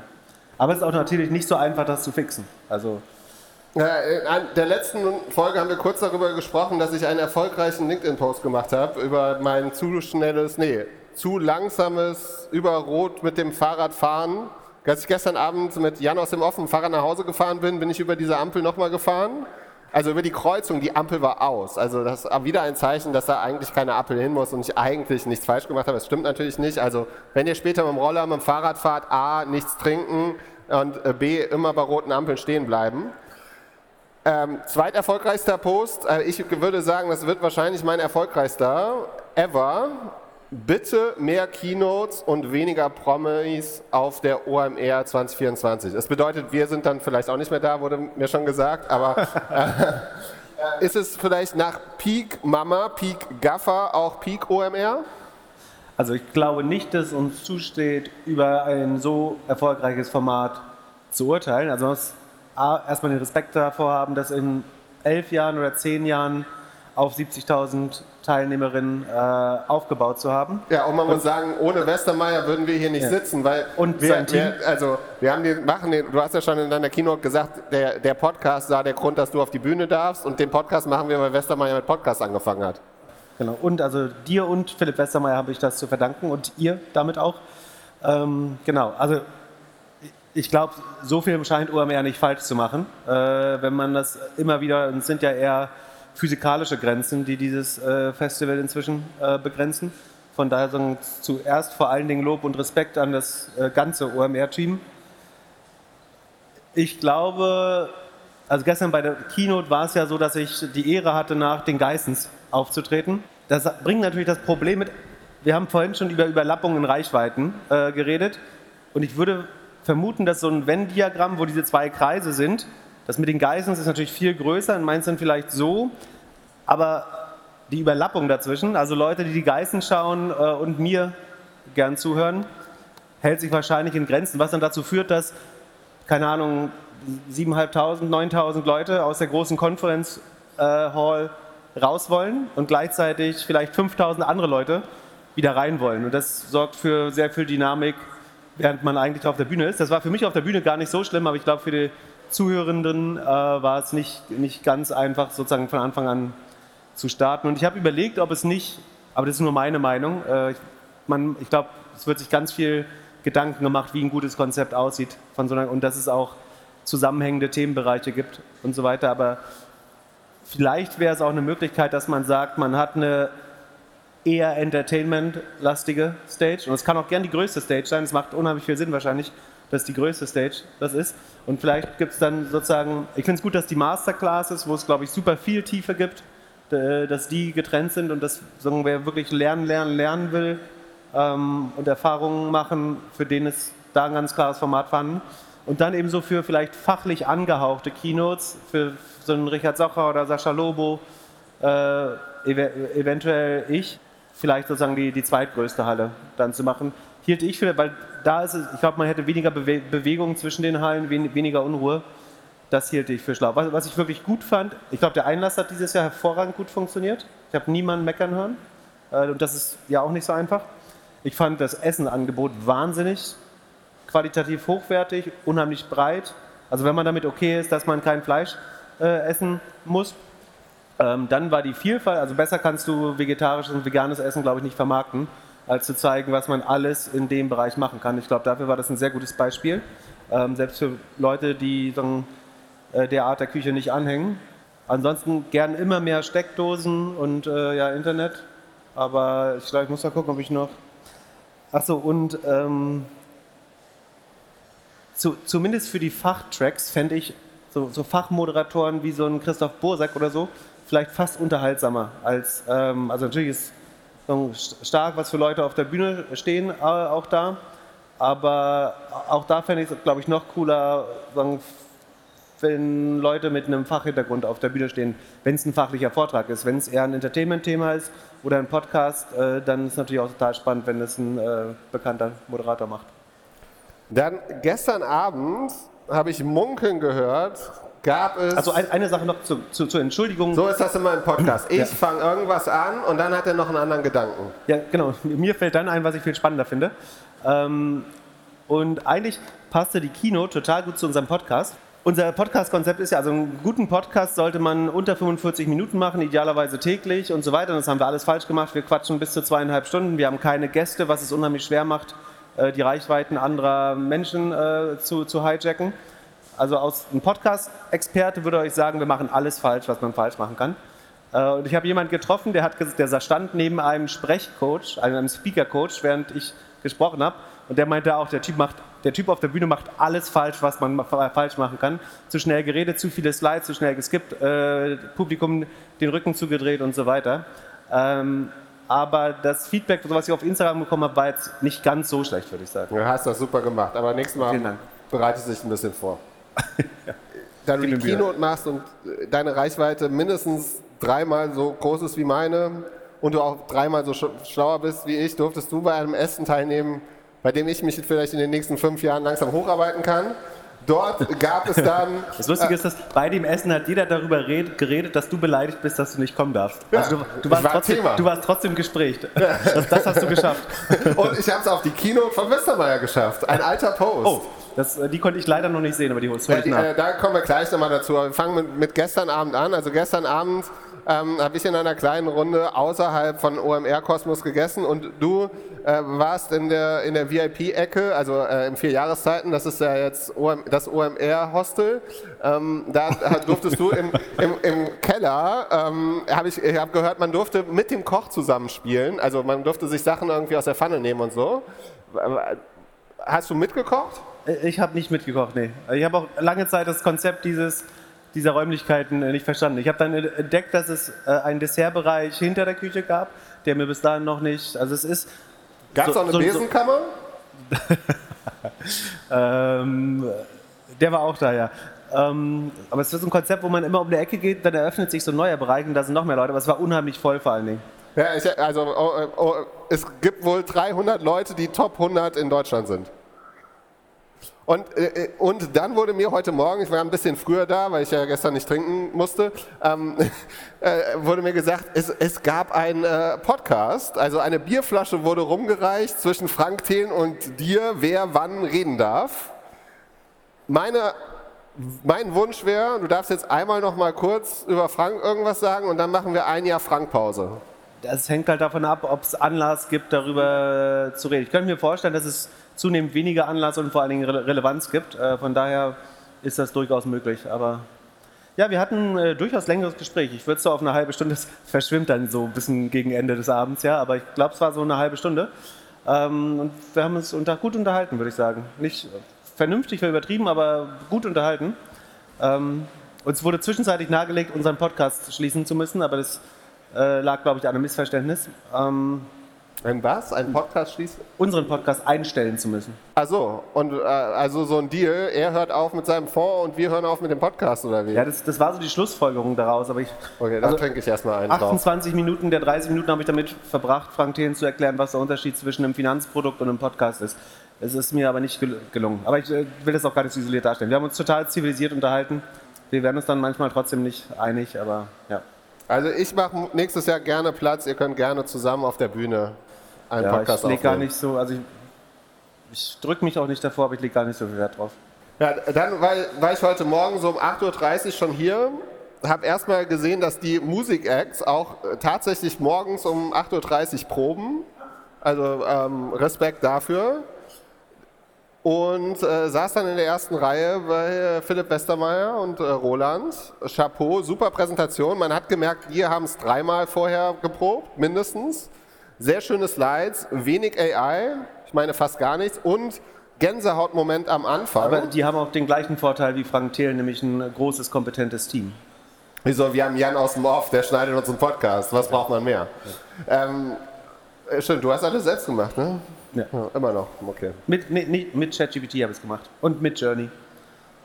Aber da kommen wir noch zu. Ja. Ja, und dann äh, kurzes Gänsehaut äh, äh, am Anfang ähm, für einen guten Zweck. Äh, konnte man Sachen spenden und äh, wurde ein bisschen gepostet oder ein bisschen erzählt. Und dann kam äh, das Fahrrad von Vodafone auf die Bühne und Philipp Westermeier wurde eingeladen, in einem Tag 400 Kilometer von Hamburg nach Düsseldorf zu fahren. Das ist untrainiert, ambitioniert, würde ich sagen. Also ich würde es nicht schaffen. In wie vielen Tagen würdest du es schaffen? 400 Kilometer. In vier, wenn das Wetter gut ist, vielleicht in drei. Und wenn ich ein bisschen trainieren darf vorher. Okay, also Aber nee, doch, drei, mit ein bisschen trainieren würde ich drei, drei sicher schaffen. Ja, drei. Okay. Ja. Und Rückenwind. Warte, wo, von Hamburg bis Düsseldorf ist nicht viel Steigung. Ja, das geht. Ja? Kannst mir nicht vorstellen. Ich würde es nicht mehr. Ich fahre ja gerne Fahrrad, aber ich würde es nicht machen. Boah. Muskelkater des Todes. Ja? Okay. Und Muss also, nochmal nee. so ein Projekt überdenken. Ja, würde ich, würde ich, also, vielleicht hast du ja Tipps für ihn irgendwann. Äh, dann, dann Keynote war gut, Vertical Videos äh, ist das große Ding. Ähm, was habe ich mir noch geschrieben? P äh, Peak OMR haben wir schon gesprochen, Peak GAFA. Warum Peak GAFA? er hat so Winners und Losers gemacht, aber Westermeier ist ja dann immer die Schweiz. Er sagt so, das sind die Verlierer, aber das ist nicht so böse gemeint. mein Gedanke danach war, mehr, mehr von diesen Keynotes und ich würde mir eines, wie du sagst, eine Stage mit irgendwie einen halben Tag oder, oder, oder länger wirklich ähm, Content, Content, Content, so wie früher damals äh, in der, auf der Reeperbahn. Das äh, würde nochmal so ein bisschen Rockstar-Image aber so, Rockstars dürfen wir nicht mehr sagen, ne? es darf nur OMR heißen. Ich glaube schon, dass beides seine Berechtigung hat. Ne? Also ja. Dann äh, kommen wir zu deiner Keynote. AI. Du hast dich eine Woche äh, eingeschlossen, das ganze Wochenende angeschlossen. Wir haben Freitag Podcast aufgenommen und, ähm, und Montagmorgen, also den Podcast, den ihr heute hört, also nicht den jetzt, sondern den, den ihr mor heute Morgen hören konntet, und nach, gleich auf dem Nachhauseweg, äh, da, das war so gerade an dem Zeitpunkt, als du die Präsentation losgeschickt hast, hat man gemerkt, so, du bist langsam erleichtert, äh, aber das Wochenende war schon so äh, wie damals auf eine Klausur lernen. Bei mir, also ich, sagen, du ich habe nicht so viel gelernt alles. für Klausuren, ja. ja. ja. ich musste das schnell reinkriegen und dann habe ich es auch wieder alles vergessen. Was hast du gelernt? Äh, was ich gelernt habe? Ja. Ähm, also ich habe versucht, ich glaube, es macht überhaupt keinen Sinn, nicht über das Thema KI zu sprechen, gerade also über künstliche Intelligenz. Deswegen war es relativ klar, dass das ein Thema war. Und ich wollte es natürlich mit irgendwas verbinden, was außerdem im letzten Jahr passiert ist oder was ich spannend fand. Und so, es gab das große Thema Layoffs und so ein bisschen die Verschwendungssucht der, der Tech-Konzerne. Und ich dachte, eine gute Edge wäre eigentlich zu sagen, ähm, dass wir einerseits natürlich in so einem Exzess gelebt haben, vor allen Dingen viel zu viele Menschen eingestellt haben in den großen Tech-Konzernen. Ähm, dann gibt es ein Phänomen, ein äh, makroökonomisches, also volkswirtschaftliches, dass ähm, sowohl die USA als auch Europa und Deutschland äh, immer unproduktiver werden. Also die volkswirtschaftliche Produktivität misst man im Output gemessen in Euro pro Stunde, also sozusagen den, die erwirtschaftet, erwirtschaftete Wirtschaftsleistung des einzelnen Individuums pro Stunde. Ähm, und das steigt schon noch jedes Jahr, aber der Gradient oder die erste Ableitung wird, wird immer flacher. Ähm, das konnte man relativ gut darstellen. Es wird viel zu wenig darüber geredet, glaube ich. Also ein bisschen ist es in der Fachpresse teilweise, aber oder in der Wirtschaftspresse.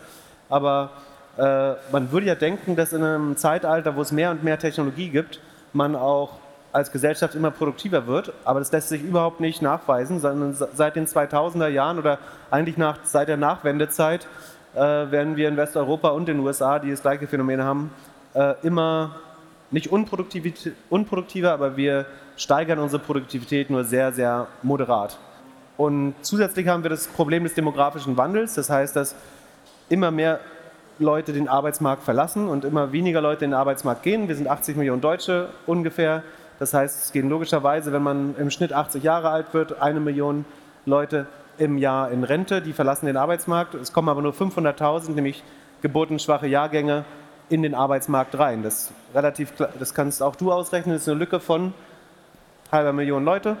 Die müssen wir halt sowieso mit äh, Immigration füllen, aber außerdem ist es halt eine weitere Herausforderung. Also wir müssen als Volkswirtschaft produktiver werden. Das war so ein bisschen die Brücke oder die, sagen, die, Bühne, äh, die ich versucht habe zu bauen. Ich muss mal gucken, was, äh, was ich noch so äh, erzählt habe. Ähm, wir werden dann natürlich die Einkommensverteilung ist super ungerecht und so. Das schaffen wir jetzt nicht. Dann haben wir natürlich Sparzwänge. Kannst du es ein bisschen langsamer machen? Es ist schon wieder zu du schnell. Du bist schon wieder voll im Modus. Du okay. könntest auch aufstehen okay. und einen okay. Klicker in die Hand nehmen. Ja. Ähm, ich finde es ja auch gut, so Leute mal ein bisschen zu überfordern. Also gerade die Leute, die unseren Podcast immer mit doppelter Geschwindigkeit hören, ähm, für die will es ein bisschen schwerer machen. Aber es gibt auch Sparzwänge bei Wachstums- und Startup-Unternehmen. Die sind äh, selbst von den börsennotierten Unternehmen sind 40 Prozent und dann ein steigender Anteil nicht profitabel. Sta Startups, Wachstumsunternehmen müssen mit, lernen, mit Geld zu haushalten, weil das VC-Funding, insbesondere das Late-Stage- und Growth-Funding, also die späteren Finanzierungsphasen eines Startups, da fließt gerade relativ wenig Geld rein. Ähm, das heißt, auch da muss man Produktivität steigen, steigern. Das geht halt unter anderem über Entlassungen natürlich, aber auch indem man eben neue Technologien findet. Das könnte AI sein. Ich habe dann noch gezeigt, dieses Phänomen, dass die großen GAFA-Unternehmen dazu neigen, ihre gesamten Umsatzanstiege in, wie, sofort wieder in neues Personal zu investieren. Also man kann eigentlich eine Gerade zeichnen von, das ist Googles Umsatz, wie er ansteigt und genau darauf ist die Anzahl der Beschäftigten. Jetzt kann man sagen, das ist doch ganz toll, wenn ein Unternehmen, was mehr Umsatz und Gewinn macht, auch immer mehr Jobs schafft. Aber eigentlich sozusagen nach betriebswirtschaftlicher äh, Theorie ist das nicht, was man will, sondern man will ähm, sogenannte Skalenerträge oder äh, überproportionale ähm, sagen, Gewinnsucht des Unternehmens oder ein Operating Leverage, wie auch immer man es nennen möchte. Ähm, das heißt, wenn ich mehr Geld verdiene, will ich eigentlich überdurchschnittlich viel Gewinn erwirtschaften. Also je größer ein Unternehmen wird, desto profitabler soll es werden. Das sieht man bei den GAFA-Unternehmen aber gar nicht, sondern der Bruttoertrag pro Mitarbeiter ist komplett konstant oder sinkt sogar leicht bei Facebook, während die Löhne, also der Output pro Mitarbeiter ist konstant oder sinkt, während die Löhne der Mitarbeiter, wie wir alle wissen, ja immer weiter steigen. Ähm, und es hat zu einer riesigen Verschwendung bei diesen Tech-Unternehmen geführt, bis so zu diesem Silicon Valley-Meme, was äh, dieser Begriff Rest and West, was quasi heißt, ich äh, pimmel ab bei den Unternehmen. Ich, es, es, gibt Leute, die wissen oder die haben mit Nachrichten gesprochen und gesagt, sie wurden von Google oder Facebook eingestellt und sie wissen nicht wofür. Sie wissen nicht, was ihre Arbeit ist. Sie arbeiten, sie kommen seit drei Monaten ins Unternehmen und sie haben immer noch nicht gefunden, was sie, was sie tun können, um produktiv zu sein. Äh, das ist natürlich nur ein Teil der Belegschaft, aber äh, diese, man kennt es vielleicht, wer die TV-Serie Silicon Valley kennt, der kennt diese Szene auf dem Dach von dem Huli, also dem Google Hauptquartier, wo Entwickler in so Stühlen wie hier sitzen und Drinks trinken, weil sie einfach nichts zu tun haben. Ähm, wir, äh, lass mal bei Silicon Valley bleiben, also bei, der, bei dieser Serie. Äh, da äh, gibt es ja dann später verschiedene Sachen noch, die passieren. Über Krypto müssen wir jetzt nicht sprechen. Das machen wir vielleicht wieder nächstes Jahr. Aber AI, da gibt es ja so einen Roboter, so ein AI-Startup, das so einen Roboter hat. Muss man davon jetzt Angst haben? Also man sollte skeptisch und sorgenvoll auf künstliche Intelligenz schauen oder, äh, wie soll man sagen, problembewusst würde ich es nennen. Ähm, man sollte nicht Angst haben, Angst bringt uns nicht weiter. Aber es ist ja so, dass eigentlich die, die Gründer und Verantwortlichen in allen Unternehmen, die gerade federführend bei der AI forschen, sagen, wir brauchen eine Regulierung und es ist definitiv was, was wir bauen. müssen. das ist doch nur eine Ausrede. Das ist doch ungefähr so, wenn wir ein Wettrennen machen und ich sage, du fang mal ein bisschen später an. Wir nee. fahren fahr mit dem Fahrrad von hier nach, von hier nach Düsseldorf und, äh, und ich sage, komm, äh, ich möchte irgendwie einen Tag vorher losfahren. Nee, ich glaube schon, dass die äh, sich Sorgen machen und zumindest sagen wollen, wir haben es euch vorher gesagt, dass das schief gehen wird.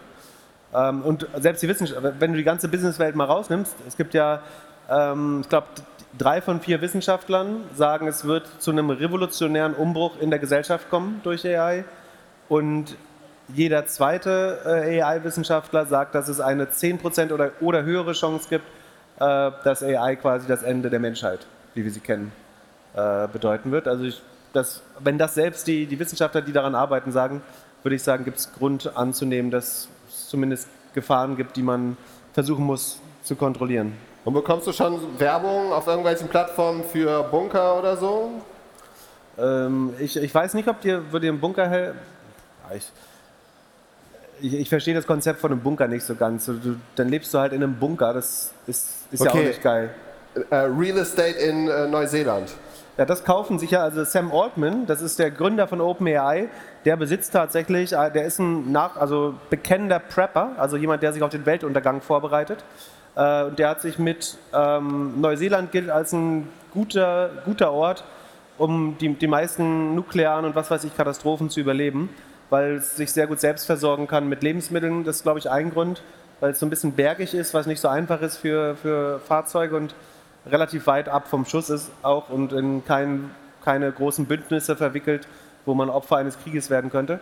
Äh, und der also, hat sich, glaube ich, ein großes Anwesen in Neuseeland gekauft, äh, zusammen auch mit Peter Thiel. Ja, ich könnte mir nichts Schöneres vorstellen, als äh, zusammen mit Peter Thiel, Sam Altman und äh, Kim.com irgendwie da auf der Insel abzuhängen. Ja, das klingt äh, nach einem Schönen Wahnsinn. Sommerurlaub. Also, da bleibe bleib ich lieber in der schönsten Stadt der Welt. Genau, aber kommen wir zu den positiven Seiten der künstlichen Intelligenz. Äh, McKinsey äh, hat herausgefunden, dass ähm, bis 2030, also in den nächsten sieben Jahren, zusätzliches Bruttosozialproduktwachstum in Höhe von ungefähr 16 Prozent errungen wird. Also der inkrementelle zusätzliche Effekt, das zusätzliche Wachstum der Volkswirtschaft nur durch die Anwendung von KI wird 16 Prozent betragen. Wird McKinsey dann auch produktiver? Also brauchen die weniger Leute? Was machen die denn mit ihrem Geschäftsmodell? Die verdienen doch Geld, weil sie äh, BWL-Studenten in Firmen setzen, die dann Präsentationen schreiben. Ich glaube, kurzfristig wird McKinsey mehr Arbeit haben, weil sie das in den Unternehmen implementieren werden, AI-Anwendungen, also jedem Unternehmen sagen, was für sie die richtige AI-Anwendung ist, womit man Output erhöhen kann oder Kosten sparen. Äh, langfristig ist es, glaube ich, ein Modell, was auch selbst äh, von AI disruptiert wird. Äh, nicht disruptiert, aber was äh, das so produktiv wird, dass man weniger Leute dafür brauchen wird. Also ChatGPT 5 ist schlauer als so ein Mackie-Typ. ChatGPT Oder 5, produktiver. Schlauer nicht, produktiver? Produktiver Besser? wahrscheinlich. Musst du nächstes Jahr deine Präsentation noch machen oder kannst du einfach ChatGPT sagen, bau mal? Ich glaube schon, dass, dass also ich kann mich dabei unterstützen lassen. Ich glaube in zwei Jahren, das habe ich neulich mal getwittert, irgendwas an Kommunikation, sei es eine WhatsApp-Nachricht, eine E-Mail oder eine Präsentation oder ein Blogpost oder ein LinkedIn-Post, in zwei Jahren zu schreiben, ohne irgendeine AI-Unterstützung, wird das Äquivalent sein von heute einem äh, handschriftlichen Briefschreiben. Ich glaube, keiner, der hier im Saal sitzt, wird in zwei Jahren irgendwas verfassen, wobei er nicht, er oder sie nicht von AI unterstützt wird, zumindest. Also was wie Autovervollständigung machen wir eigentlich schon. Ne? Also die Autovervollständigung von Apple, das ist Machine Learning ja eigentlich. Also eigentlich macht man es äh, schon. Und ich glaube, es wird die absolute Ausnahme sein, dass man irgend, irgendwas macht, sei es eine Präsentation oder eine E-Mail, wo man nicht AI nutzt. Also ich, sollte ich nochmal in einem Jahr diese irgend so eine Präsentation machen, dann werde ich wahrscheinlich zunehmend von AI unterstützt, aber die Gedanken werde ich. Das, das Gute an AI ist ja, das habe ich auch gesagt in der Keynote, das ist die absolute Durchschnittlichkeit ersetzt. Das heißt. Dann bin ich raus. Du hast ja auch äh, gewisse einzigartige Züge. Ähm, Danke. Und die, die, sind vielleicht unersetzlich, aber ich glaube schon, also eine, eine, mittelmäßige Unternehmensberatung für kleine und mittlere Unternehmen kannst du wahrscheinlich auch jetzt schon mit ChatGPT gut betreiben. Ähm, aber wenn du Exzellenz auf einem Gebiet haben willst, wenn du äh, irgendwie den, den absoluten Experten für Branding in einem sehr kleinen Teilbereich der Wirtschaft oder so haben willst, ich glaube, da wirst du immer noch Experten brauchen, weil AI konvergiert ja zu sozusagen dem AI füttert sich aus dem Gelernten, aus, aus dem Web, aus Büchern, aus dem Wissen der Menschheit. Und wenn es entscheiden muss, welche Aspekte dieses Wissens gebe ich zurück, wird es sich in der Regel für entweder den Konsens äh, entscheiden, also die Meinung, die es am öftesten wiederfindet oder die sozusagen mit dem höchsten Grad an Vertrauen, also dass zum Beispiel ähm, Ergebnisse aus der Wikipedia werden fünfmal oder mehr als fünfmal höher gewertet als der Rest des Webs. Äh, das sind die zwei Möglichkeiten. Aber das wird zu Konvergenz führen. Ähm, und dass, dass immer der Durchschnitt wieder gespiegelt wird und die wirklich differenzierten, polarisierenden oder Meinungen mit unheimlich viel Expertise, die wirst du, glaube ich, weiter noch eine Zeit lang von Menschen äh, bekommen. Die große Gefahr ist aber, dass du natürlich auch furchtbar homogene Meinungen bekommst. Also ähm, würde sich jeder nur noch von AI informieren lassen, hast du halt nicht mehr, siehst du im Zweifel vielleicht nicht mehr verschiedene Aspekte einer heterogenen Debatte. Also willst du jedes Mal die, die genau mittige, durchschnittliche Meinung haben?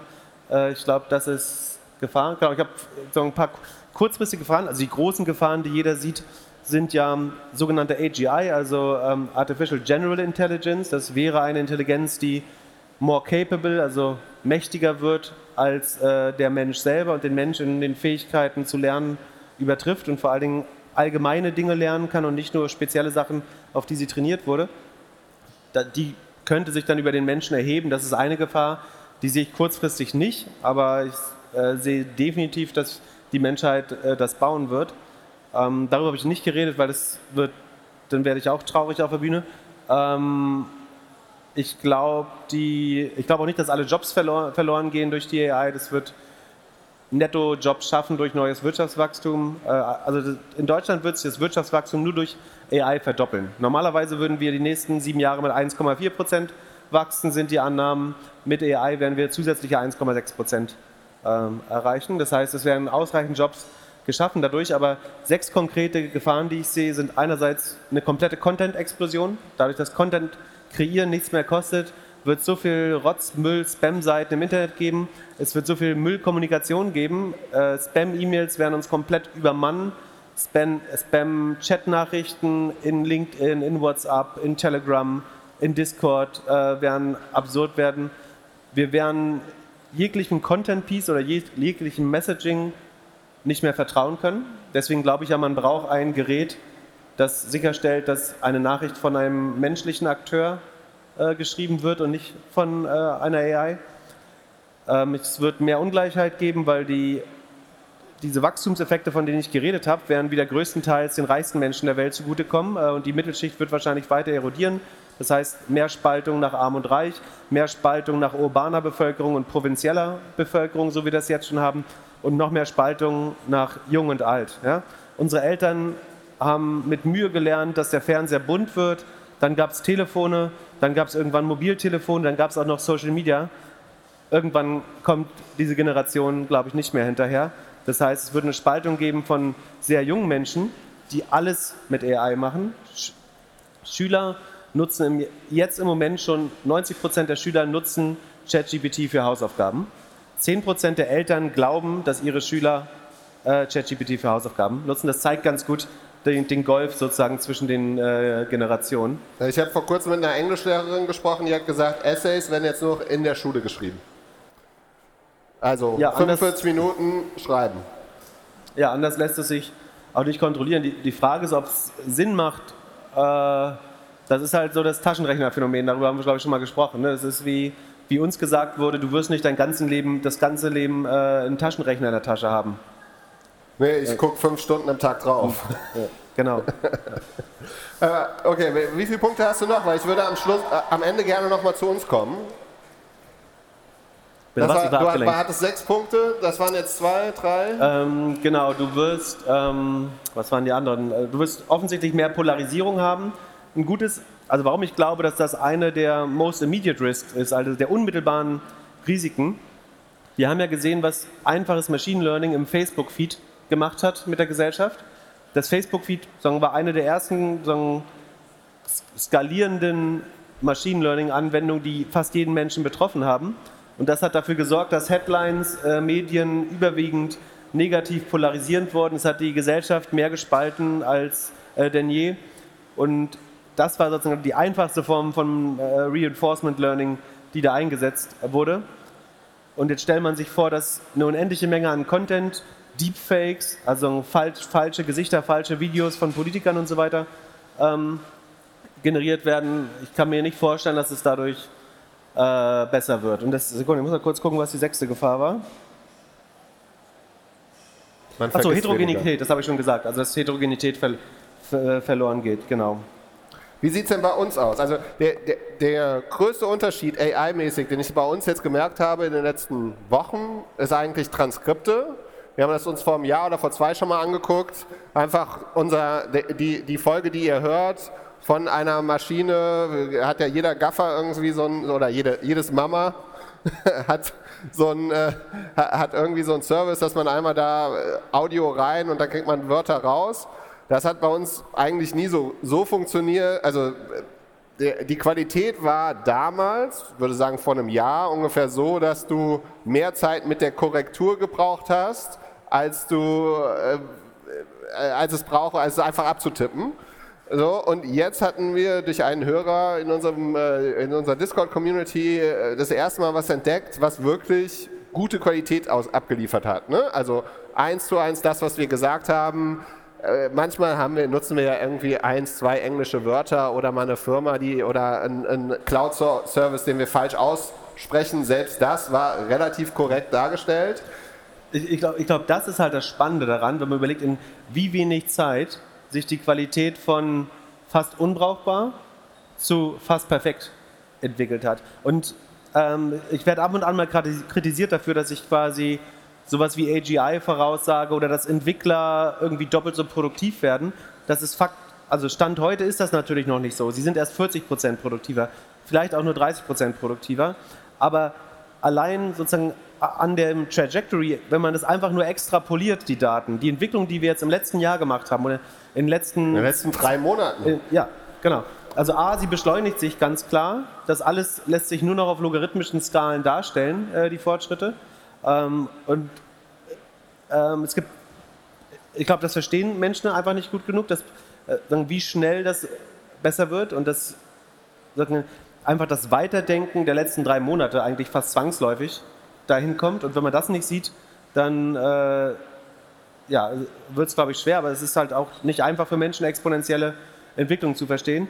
Und das andere ist, dass man es eben, man bewertet immer diese, obwohl diese Versionen schon sehr fortgeschritten sind, jetzt glaube ich, also gerade ChatGPT 4, man bewertet halt immer das Ist. Und ich habe das im Vortrag ver verglichen mit einem Menschen, der gerade den ersten Doppelgänger, äh, doch Doppelgänger, Doppel, den ersten Doppeldecker aufsteigen sieht und das ist das erste Flugzeug oder die, die Luftmaschine von den Wright Brothers und die, die Menschen überlegen, die Visionäre haben damals bestimmt gesagt, wir können Maschinengewehre daran bauen, wir können Bomben daran bauen. Und das, das hat für die wahrscheinlich wie unheimlich viel Innovation geklingt. Aber keiner hat in dem Moment an Überschallflugzeug gedacht oder dass man mal Atombombe, äh, Atombomben auf Städte, die 10.000 Kilometer entfernt sind, äh, werfen kann oder dass man mal auf den Mond klettern wird. Ähm, und ich, ich glaube, so, das Besondere an der AI ist halt, dass die erste Technologie war, wo sich zeigt, dass sie eigentlich schon out of the box viel mehr kann, als das, für, für was wir sie gebaut haben. Ne? Also ChatGPT wurde gebaut, um das nächste Wort vorauszusagen, also um plausible Erklärungen, Konversationen zu führen, Wissen wiederzugeben, ähm, wahrscheinliche Antworten auf menschliche Fragen zu generieren. Und wenn man sieht, was jetzt für Anwendungen entstehen aus ChatGPT schon, die gar nicht vorgesehen waren, dass Leute damit Rezepte machen, Einkaufslisten, automatisch kochen, dass man Flüge buchen kann. Das war ja gar nicht Drake der. Songs. Bitte was? Drake Songs. Drake Songs. An Drakes Stelle würde ich jetzt eine Tour machen, nur mit AI-Songs. Ja, könnte man auch machen. Ja. Und, aber hier steht eine Minute 30. Ich weiß nicht, ob wir so überziehen können, wie wir es im Podcast manchmal machen. Letzte Frage. Uns wird ab und zu, also wenn ihr eine Frage habt, könnt ihr uns immer eine E-Mail schreiben an podcast.doppelgänger.io oder in unseren Discord-Server ab und zu, eigentlich fast gefühlt alle zwei Wochen, kommt eine Frage, hey, ihr könnt euren Podcast viel günstiger produzieren lassen, denn Jan aus dem Off, euer, euer Produzent, der unsere beiden MP3s zusammenlegt, die Fehler, also die Ms, äh, die Schniefer und äh, die, die bösen Wörter rausschneidet, den könnt ihr mit AI ersetzen.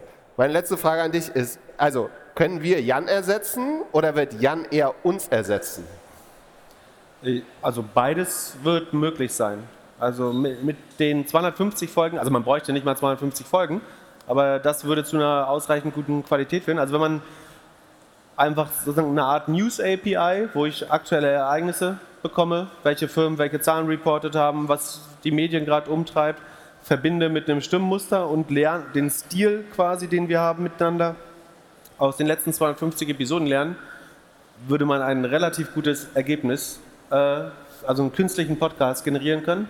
Und ich glaube, ein Podcast, den mindestens die Hälfte der Hörerinnen nicht als Fake erkennen würde. Ich weiß nicht, ob das heute möglich ist, aber es wird innerhalb der nächsten neun Monate möglich also die sein. Sachen, die wir bis jetzt zugeschickt bekommen haben, waren noch nicht so gut. Aber wenn das so schnell funktioniert wie mit, äh, wie mit Transkripten, kann es schon passieren. Vielleicht hört ihr in den nächsten zwölf Monaten eine Folge mit uns, die Jan aus dem Off macht, während wir. Dann hätten wir mal Urlaub. Wir, hätten, wir hätten Urlaub. Äh, im Fernsehen gucken. Wir hätten endlich wieder Urlaub ohne Podcast. Ja, wir haben noch nie eine Folge verpasst, ne? Äh, vielen Dank an unsere besseren Hälften dafür, dass ihr damit klarkommt. Vielen Dank fürs Zuhören. Hier steht null. Ich warte die ganze Zeit. DJ gibt es nur auf der großen Bühne, ne?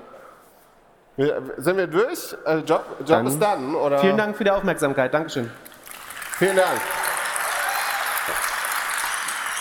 Nimmst du die Flasche mit? Danke, Steven.